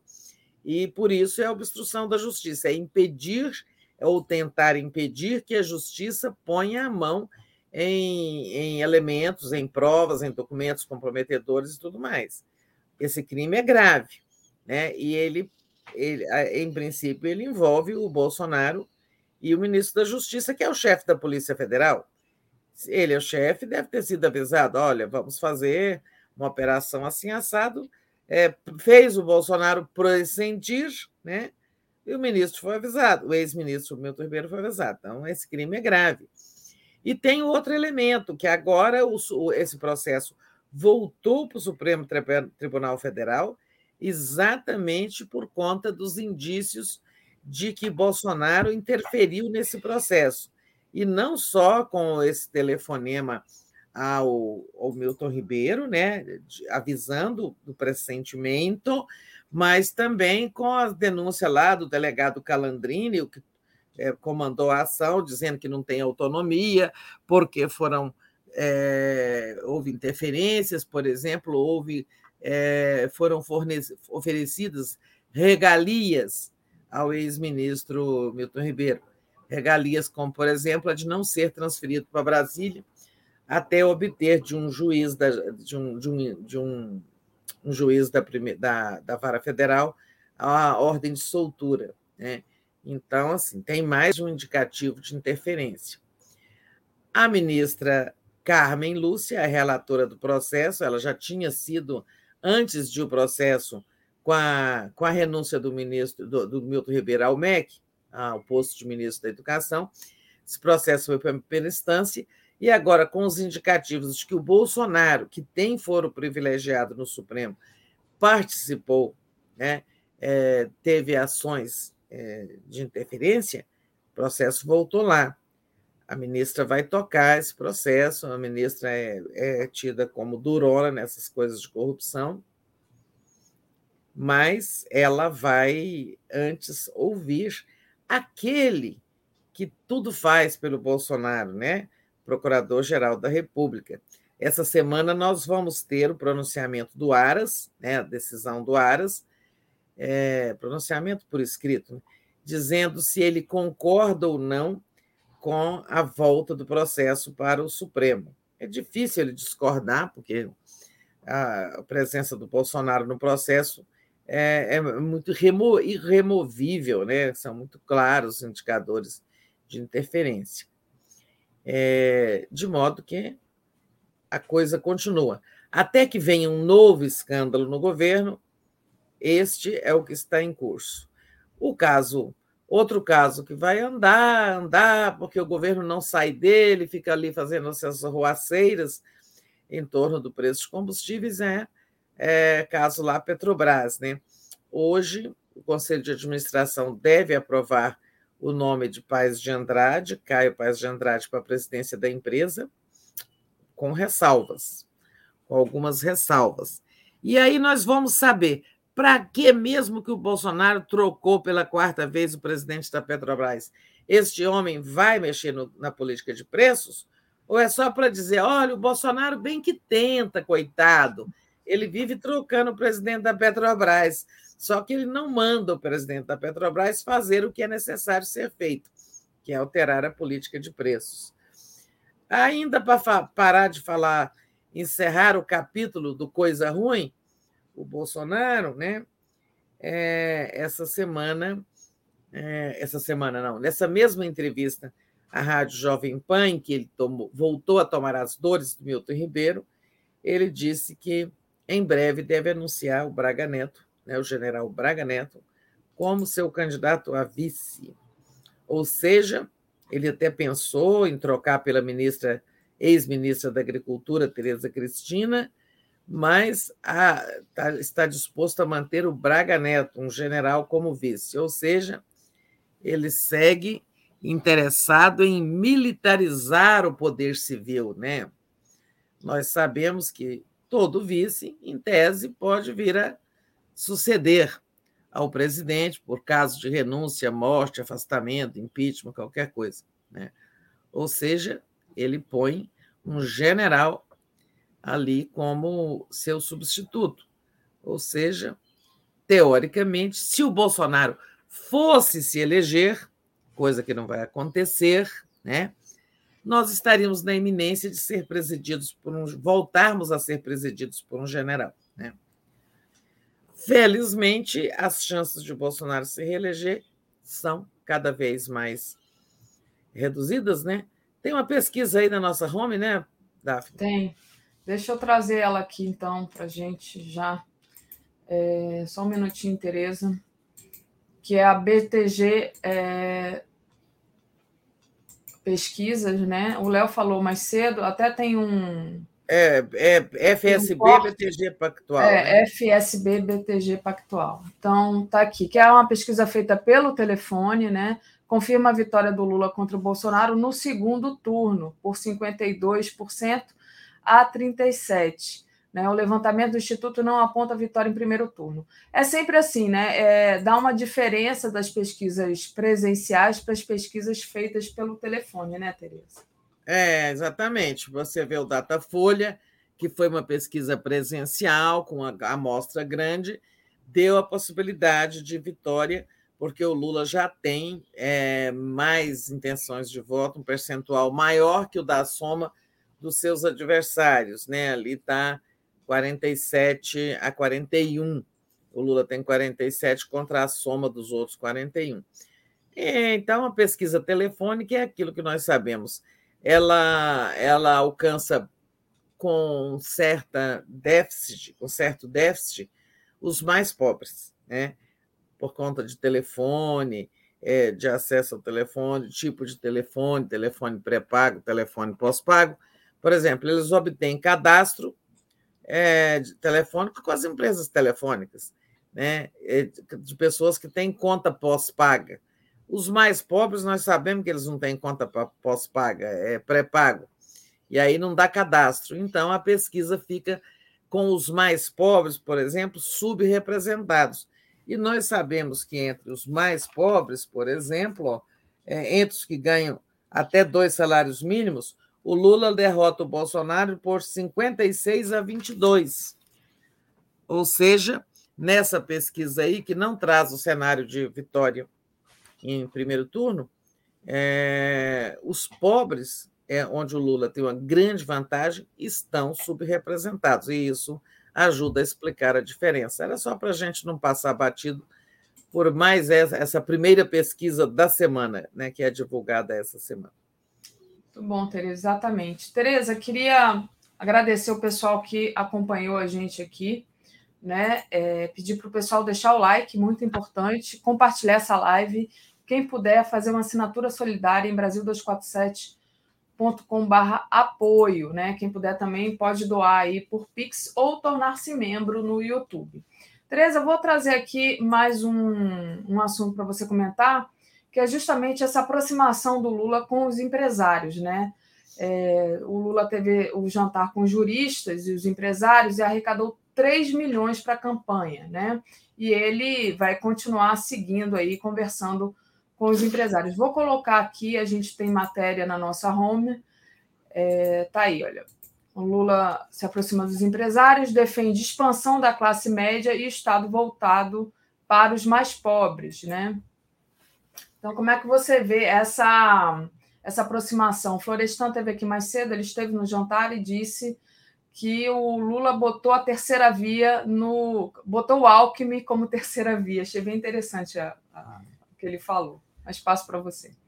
É, pois é, Florestan contou bastante do jantar. É, ele Eu teve não... lá, contou. É, contou assim, detalhes, né? Contou do, da, do amor do, do, Lula pela Janja, que a Janja foi contar, contou que conversou com o empresariado, com um empresário, que dizia é, que não há chance, por exemplo, do, do, do, Bolsonaro endurecer e dar o golpe, né? que acha que não, não tem essa chance. Inclusive, tem uma matéria na nossa home sobre isso, a coluna da Bela Megali, que traz é, que os, os, os militares se descolam do Bolsonaro nesse momento, né? Mas enfim, é, como é que teriam mandado vê? esse recado de que vão observar, vão respeitar o resultado Isso. das urnas, né? Ótimo, é essa é boa essa, essa aproximação do Lula com o empresariado, Tereza. É, Então, isso o Lula, é, ele, digamos, escolheu a hora de conversar com empresários, né? É, ele só começou essas conversas agora recentemente, depois que tinha escolhido seu vice, é, montado suas, suas, suas alianças principais, elaborado o, as diretrizes do programa de governo, né?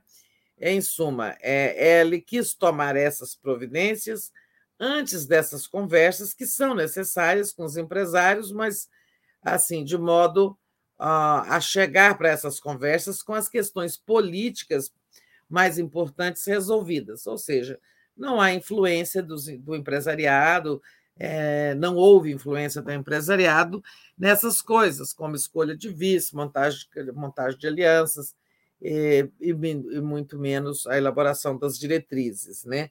Ou seja, ele escolheu a hora, agora está dando prioridade a isso, sim, é, até porque você sabe, vai governar, é, se governar tendo a classe dominante toda contra o governo, a gente sabe que isso não dá bom resultado. Né? É, ele teve, segunda-feira passada, uma reunião com pesos pesados, ali, um grupo pequeno, mas muito representativo ali de, de, do capital né? É, brasileiro. Tá? Inclusive Banco Unibanco, empresário, Natura, teve lá empresas grandes. Agora, ele sexta-feira ele voltou a ter é, a, é, um outro encontro pequeno também. Estava lá, inclusive, aquele Serapieri Júnior, que é um dono daquela uma grande gestora de saúde. Né? É, e ontem esse jantar, que aí não foi bem de conversa, mas um evento para arrecadar fundos, onde compareceram né, juristas, empresários outras personalidades como você disse, o Florestan contou bastante detalhes e tal. É, e isso vai continuar acontecendo. Né? Esse de ontem não propiciou exatamente conversas, né? Agora, essa, essa, essa fala em que ele defende uma classe média forte e um Estado voltado para os mais pobres é a essência do programa social-democrata. Né? Você ter é, se não ter classe média, né, isso não dá futuro para o capitalismo. Os empresários sabem disso.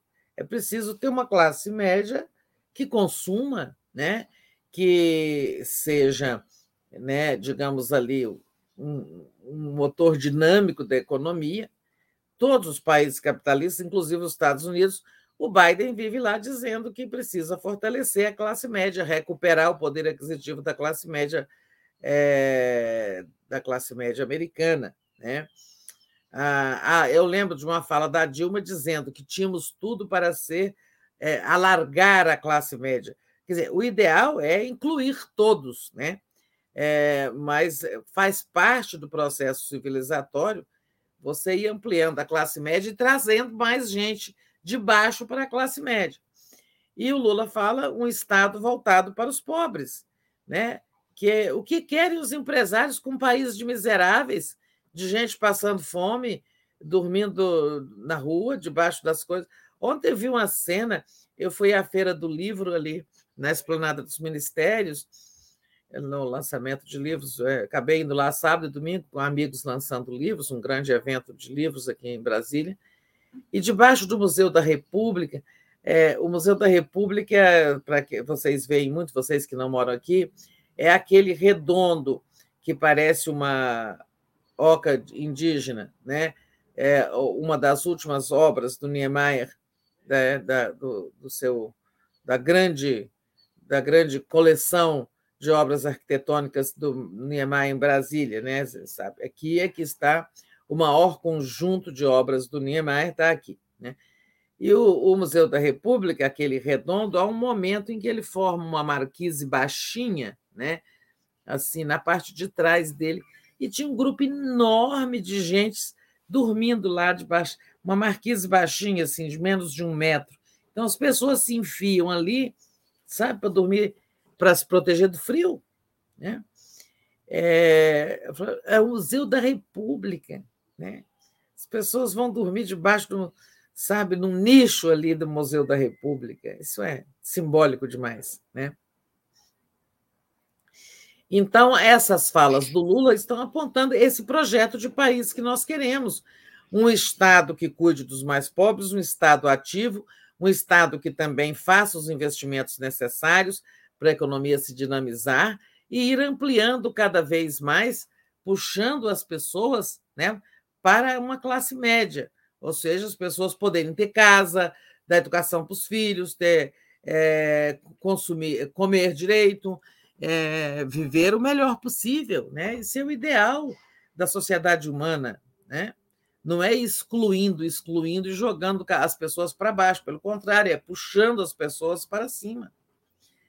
Enfim, eu acho que é, essas conversas são super necessárias com os empresários, e até porque o Lula precisa neutralizar ali algumas resistências.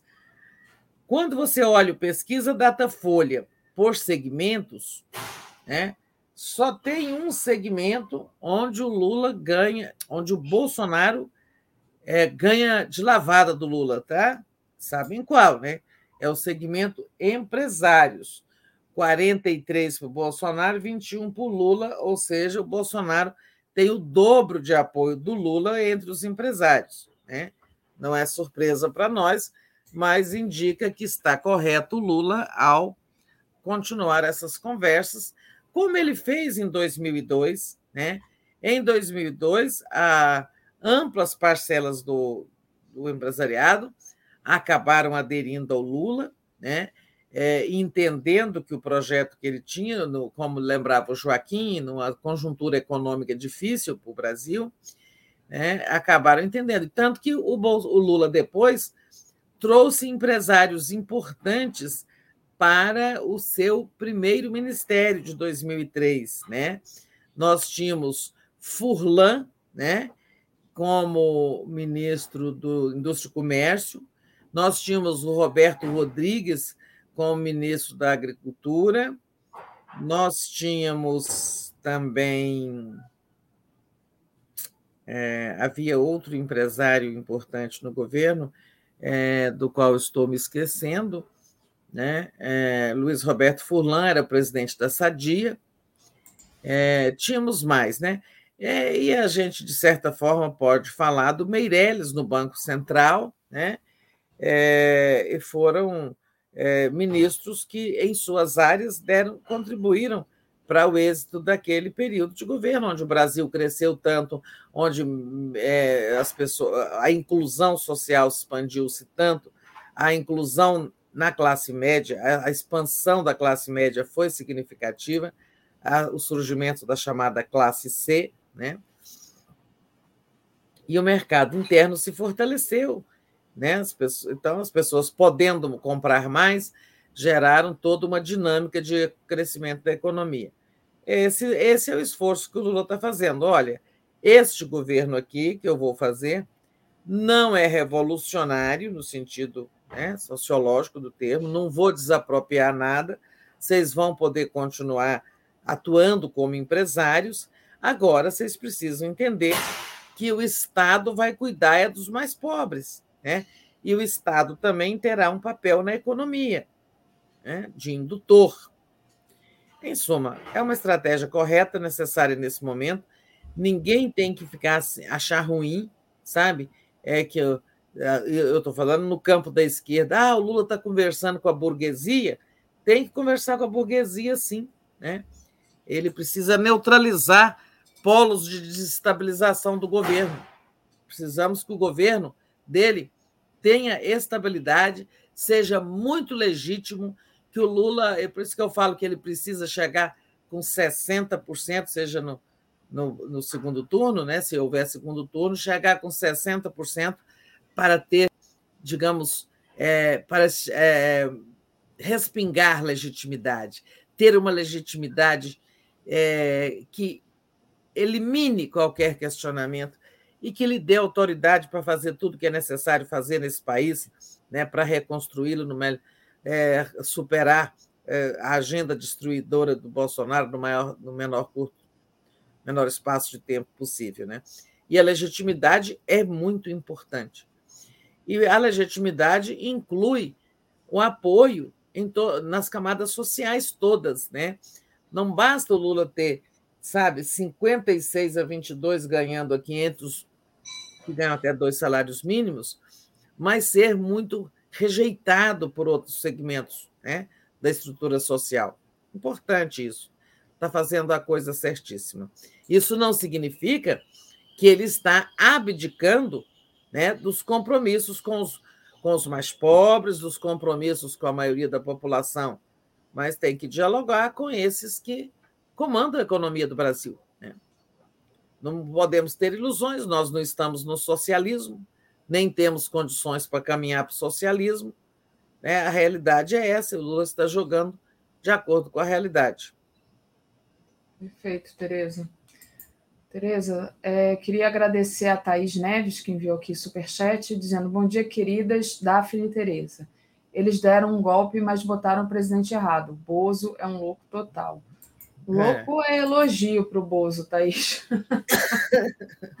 Tereza, mas ainda o Lula, né, como você disse aí, está ampliando, ampliando, ampliando.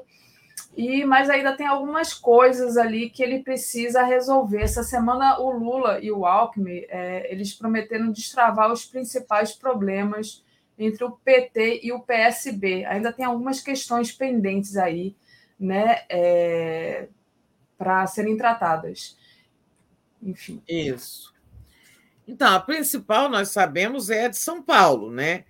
É, embora o Haddad, naquela entrevista para nós, já duas semanas, tenha dito que ele não acha necessariamente ruim que o Márcio França, do PSB, mantenha sua candidatura a governador, né? e Lula fica tendo dois palanques lá em, em São Paulo, né?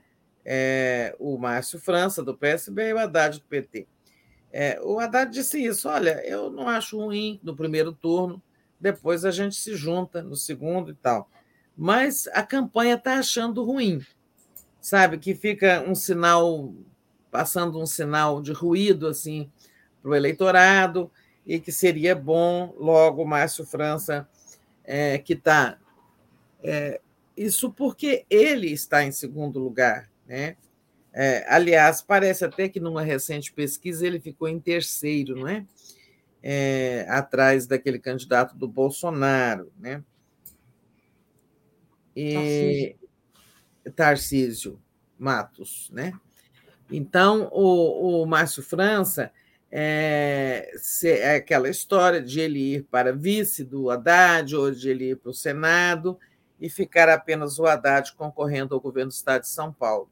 Em suma, eu não aposto muito nisso, né, que será possível. Até agora, o, o Márcio França insistiu né, em se manter candidato. Eu não aposto muito na retirada da candidatura dele, mas é o que se busca. Né? É, até porque fica complicado lá em São Paulo. O Alckmin, por exemplo, ele não pode, embora ele tenha circulado muito com Haddad, eles já estiveram juntos em alguns eventos, inclusive no encontro com empresários de segunda-feira passada. Né? Apesar disso, é, desses poucos é, aparições juntas, o candidato do Alckmin é o do partido dele, é o Márcio França. Estou dizendo, teoricamente, o, o, o Alckmin está fica eticamente impedido até de pedir voto para o Haddad. Né? Ele tem que apoiar o candidato do partido dele. Isso cria ali um ruído. Né? Não sei se vai, não sei se eles vão conseguir chegar a esse acordo em São Paulo. E o outro grande problema é... Depois você lê aí, está chegando umas coisas engraçadas. Mas estou terminando aqui. E o outro problema é o do Rio, né? Lá a situação está mais grave, né? mais complicado, porque o PSB em si, o PSB com o candidato Freixo a governo, é, vem insistindo em manter também a candidatura do deputado Alessandro Molon ao Senado. E o PT tem o seu candidato ao Senado, que é André Siciliano. Chegou a haver na semana passada uma ameaça é, do PT de retirar o apoio ao Freixo se o PSB não retirar essa pretensão a ter também um candidato no Senado. Né? é, isso tudo vai criando um ambiente né, ruim na campanha, o, ambiente entre dois partidos aliados e tal. É, o Lula vai ter que entrar pessoalmente nessa articulação lá do Rio, resolver esse problema entre o PT e o PSB. Por outro lado, no Rio tem uma coisa boa, né? que o Eduardo Paes, o Lula tentou é, convencer o Eduardo Paes a retirar a candidatura de Felipe Santa Cruz ao governo pelo PSD né, e vir apoiar o Freixo, se juntarem todos numa grande aliança e tal. O Eduardo Paes não aceitou, quer manter a candidatura do Felipe Santa Cruz, vai mantê-la, mas é, ofereceu o palanque do Santa Cruz, o palanque dele, ao Lula. É, e o PT não, não, não, não achou ruim, não. Né? Ou seja, nesse caso, o Lula teria duplo palanque também no Rio de Janeiro. Né? É, digamos, com a, com a candidatura do Freixo conversando mais à esquerda, ao campo progressista, e com a candidatura de Felipe Santa Cruz conversando com setores mais ao centro, mais liberais e tal. Né? Esses são dois problemas que eles gostariam de resolver esta semana. Vamos acompanhar. Boa, vamos acompanhar, Tereza. Tereza, é, ao perfil Yaras e Paguja, aqui, que é um canal no YouTube, Bom dia, gente querida, resistente combativa de luta, indignadas com tanta violência contra as mulheres brasileiras, abaixo o neoliberalismo patriarcalista da burguesia brasileira. Muito bom esse comentário, que tem a ver com que eu vou falar agora com a Tereza, mas é, então, é, esse canal Iaras e Pagos, eu participo dele, André Truz também, e a Daiane dos Santos também. Então, um canal que tem homens, mas que foi é, lançado por mulheres. É, o Carlos Carvalho, que eu acho que era desse que você estava se é, comentando, é. Tereza, dizem que em Santa Catarina, até hoje, a vice-governadora não dorme direito por conta da grosseria do Bolsonaro, é verdade? Para quem não viu, a vice-governadora estava lá no evento, na praia, com o, o Bolsonaro, e o Bolsonaro estava de mão dada lá com o amiguinho dele, o velho da van, Luciano Hang, e aí a, eles dão um passo à frente, ela dá também e o Bolsonaro fala: é, vai para trás, meu Deus do céu, chega para trás, alguma coisa é. assim, super grosseiro é. com ele, mas esse é o Brasil do Bolsonaro, é como o Bolsonaro trata as mulheres, né, Tereza? Horrível, né? Horroroso. Foi horrível.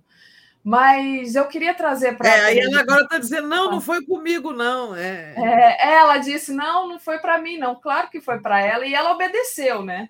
É ela claro. obedeceu, ela ficou lá atrás é, enfim, fica atrás, meu Deus do céu, lembrou aqui o Jonas Júnior. Foi isso, exatamente essas pois é, palavras. É, por isso que o Bolsonaro, por isso que o Lula está com o dobro de intenção de voto entre as mulheres em relação ao Bolsonaro. Exato. Mas eu quero falar de outra bolsonarista aqui, que é a Fontinelli, né? É hum. o caso exatamente do caso da Clara Castanho, que é uma jovem atriz, né? mas que retrata ali novamente mais um caso de dupla violência contra a mulher. Parece que nós mulheres, Tereza, somos só receptáculos do sêmen masculino e não servimos para mais nada, porque a gente sempre tem culpa, né? E o caso da Clara Castanho já foi muito falado aqui, né? Ela foi estuprada e ela descobriu muito tarde essa gravidez, acabou tendo a, a né, acabou fazendo parto, né? E teve é, divulgado a, que teve a criança e para quem entregou para adoção, né? Quem divulgou foi essa bolsonarista Antônia Fontinelli, que está agora sofrendo cancelamento nas redes, né? Bem feito, digamos assim. Eu não gosto de cancelamento não, mas o que ela fez foi muito grave e também quem divulgou foi o colunista do Metrópolis, o Léo Dias, né, que já se desculpou pelo mau jornalismo. Aliás, o portal Metrópolis também se desculpou pelo mau jornalismo, mas a gente tem vários é, pontos aí, vários aspectos para tratar desse assunto. Primeiro, essa questão da mulher ser sempre culpada, né? Se faz o aborto, é culpada. Se tem o filho, é culpada, né? Parece que é culpada de ter sido violentada. E é, essa questão da mídia, né? Bom, das redes sociais e da mídia em si, né? Do jornalista que faz um papelão desse, uma coisa assim abjeta dessa. Um, não é mau jornalismo, não. Eu acho que isso é crime. Enfim. Mas eu passo para você, Tereza, comentar.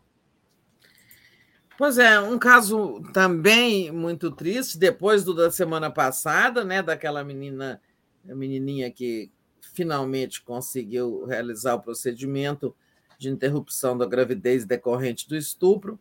Aí vem esse é, que, olha, gente, não são, alguém falou aí, a burguesia e tal, mas não são é, só as elites, né? Claro que é, vem das elites a formação do simbólico, essa história que a Daphne falava, nós somos umas descontroladas, é, sabe, umas loucas, umas que até provocam para ser estupradas, né? Parece que as, que as mulheres é, são culpadas por terem sido violentadas, tudo isso. É claro que é, a, as elites constroem esse universo simbólico que é, em que somos retratadas sempre como, sabe, é, nós somos uns seres inferiores, né? Uns seres inferiores que são culpados de tudo que acontece com a gente mesma, né? Agora, teve, teve o papel da, YouTube, da chamada influencer bolsonarista Antônia Fontinelli, teve o Léo Dias no Metrópolis, né? ali o Metrópolis, como a Daphne falou, pediu desculpas, é, vazando essa história da Carla Castanho, é, que fez tudo dentro da lei, optou por levar a gravidez até o fim e dar a criança em adoção. É, fez, isso está dentro da lei, isso é permitido, e ela fez tudo de acordo com a lei. E por que, que vazou? É, tudo bem, o jornalista e essa influencer bolsonarista, que não chega a ser exatamente jornalista, é uma fofoqueira, né? É, eles botaram, deram publicidade. Mas quem, né? Quem lá de dentro do hospital onde a Carla estava, né, procurou por eles, é a fonte deles, claramente, né? Uma enfermeira, tudo indica, né? Então, a maldade do ser humano, é, ela percorre aí para além de classes sociais, né?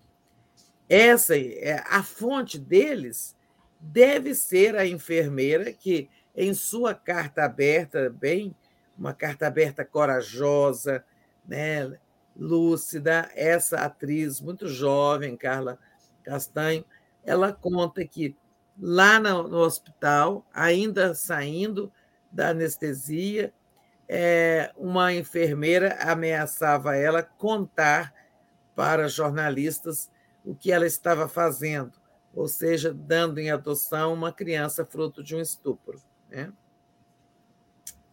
Só pode ser essa pessoa. Né? A fonte, tudo indica, é essa pessoa. E imediatamente a Carla conta que quando chegou no quarto, já tinha telefonema de jornalista, que devia ter sido a ligação do Léo Dias. Então, é, tem um crime muito grande aí, por isso o Conselho Regional de Enfermagem lá de São Paulo está prometendo né, uma investigação, anunciou uma investigação. Essa pessoa precisa perder o registro de enfermeira, né? porque ali, como diz a Carla em sua carta aberta, né, é o lugar em que a comunidade, os profissionais de saúde, têm que observar o mandamento ético e ser solidário com quem está vivendo uma situação dessa, né? Pelo contrário, ela vai colocar no mundo, violar a privacidade, violar o direito que essa pessoa teve, essa jovem, né, de conduzir o, a primeira violência que sofreu, né, que foi a do estupro. Né? E aí vem essa segunda violência, que é expô-la desse jeito. Né? E uma mulher, né, uma outra mulher, uma enfermeira. Então, assim, sem perdão, foi falta de ética, foi mau jornalismo, tudo isso, mas tem este é, este delito anterior que veio lá de dentro do hospital, né? Então vamos convir que o ser humano precisa muito ser melhorado, né, em todas as classes sociais, né? Com certeza. É um negócio assim horrível, né, Tereza? Horrível. A menina Esse... da semana passada também duas, duas, duas violências, né, Daphne? O estupro e depois a juíza. A Carla agora duas violências: o estupro e a violação da sua privacidade. Que isso, gente? Sabe? A mulher está sempre errada, né? Ela, ela foi o que eu comecei aqui falando. Parece que as mulheres não são nada mais do que o receptáculo para carregar homens, porque é. se dão a luz a outra mulher, essa também é. não vai servir para mais nada.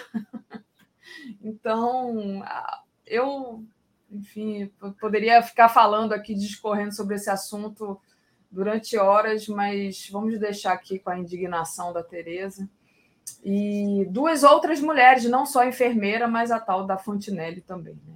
Duas outras ah, mulheres. sim, é, a outra também sendo mulher, né? A tal da Fontinella. Mas essa, como toda mulher bolsonarista, a gente sabe que elas, elas não pensam como mulheres, né? Elas pensam como bolsonaristas, como Carla Zambelli e, e essas outras mulheres bolsonaristas que tem por aí, como é que chama a outra? aquelas duas musas do bolsonarismo. Bia Kicis, Carla Zambelli e. Bia Kicis, Bia Kicis, né? É. Elas não têm identidade com as mulheres, né? Só tem identidade com o mito delas. Exato. É, deixa eu agradecer, César Santos. Bom dia. Vocês não acham que falta de educação aos homens? Os homens estão fazendo papel ridículo com a maior preferência ao Bozo. Como educar?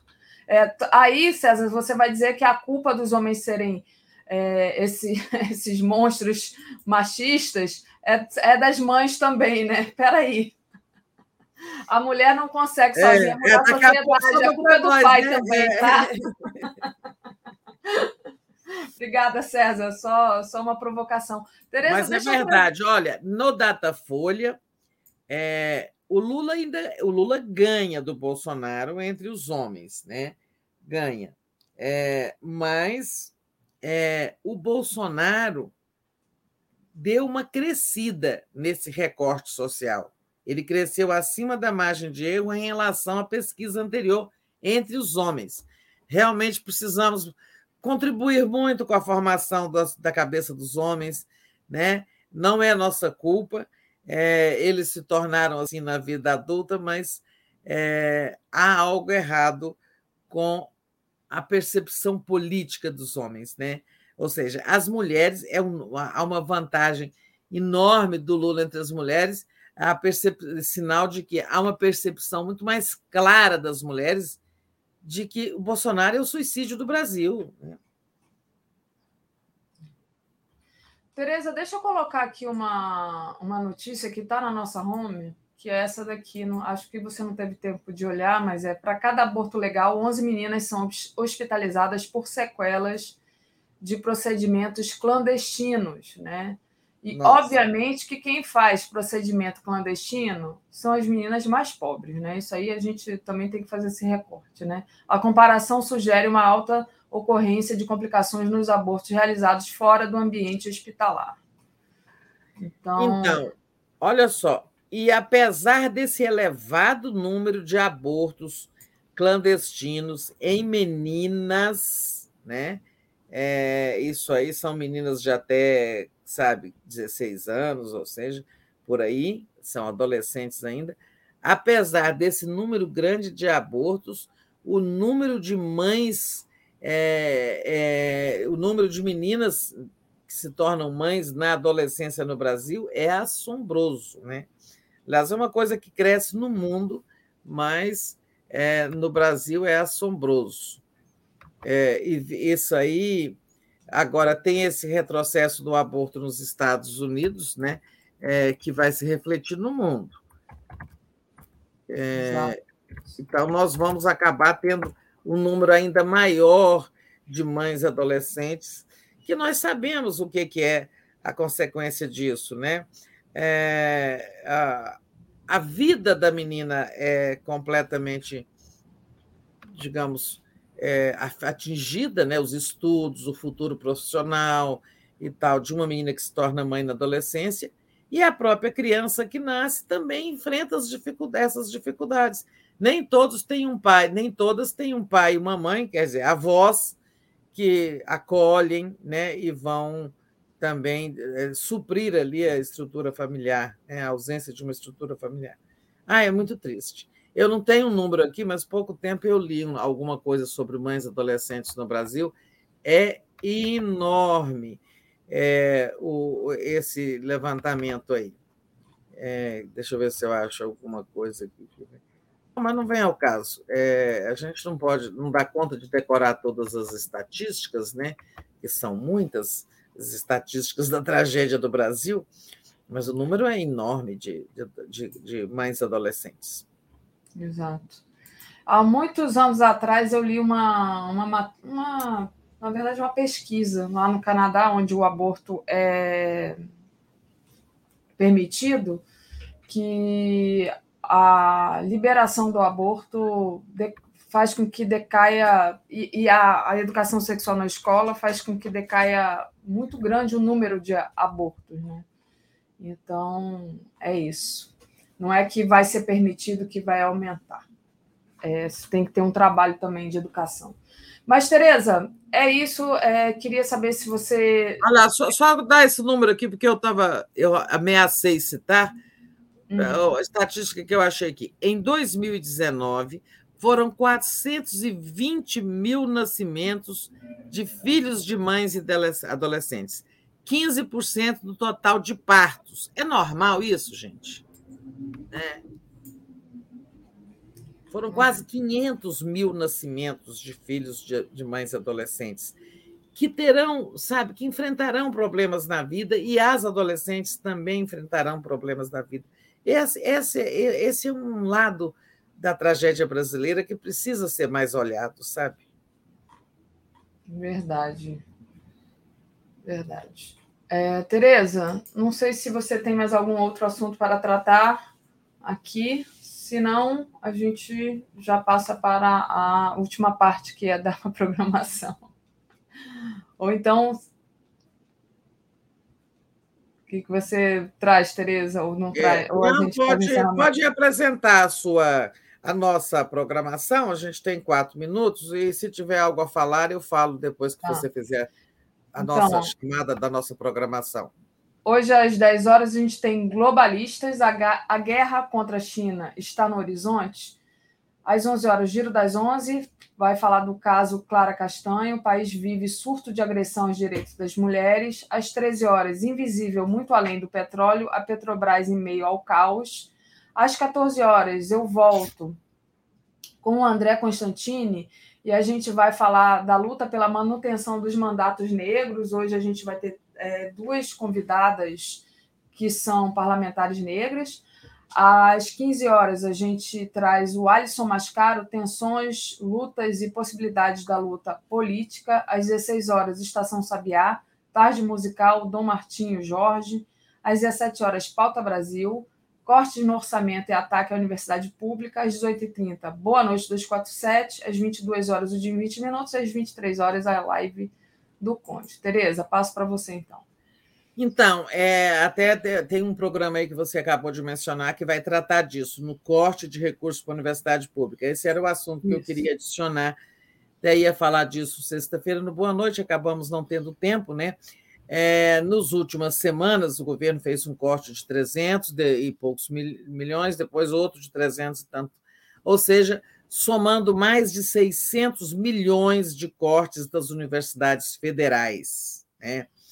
É, é uma, sabe, uma insistência em asfixiar as universidades federais, um governo que odeia as universidades federais, as universidades que mais pesquisam no Brasil, que mais formam pessoas no Brasil, né? É, fronteira da ciência e tudo mais. Então, houve esse corte aí que está afetando muitas atividades, sobretudo as atividades de pesquisa nas universidades federais. E não satisfeitos, como esse é um governo anti-ciência, né?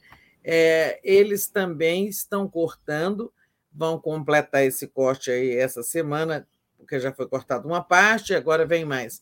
No total, serão 3,5 bilhões, 3 bilhões e meio, em corte de investimentos na área de ciência e tecnologia. Eu fico impressionada como é que aquele ministro, aquele astronauta, não pede demissão, porque o ministério dele é sacaneado pela área econômica todo o tempo, né?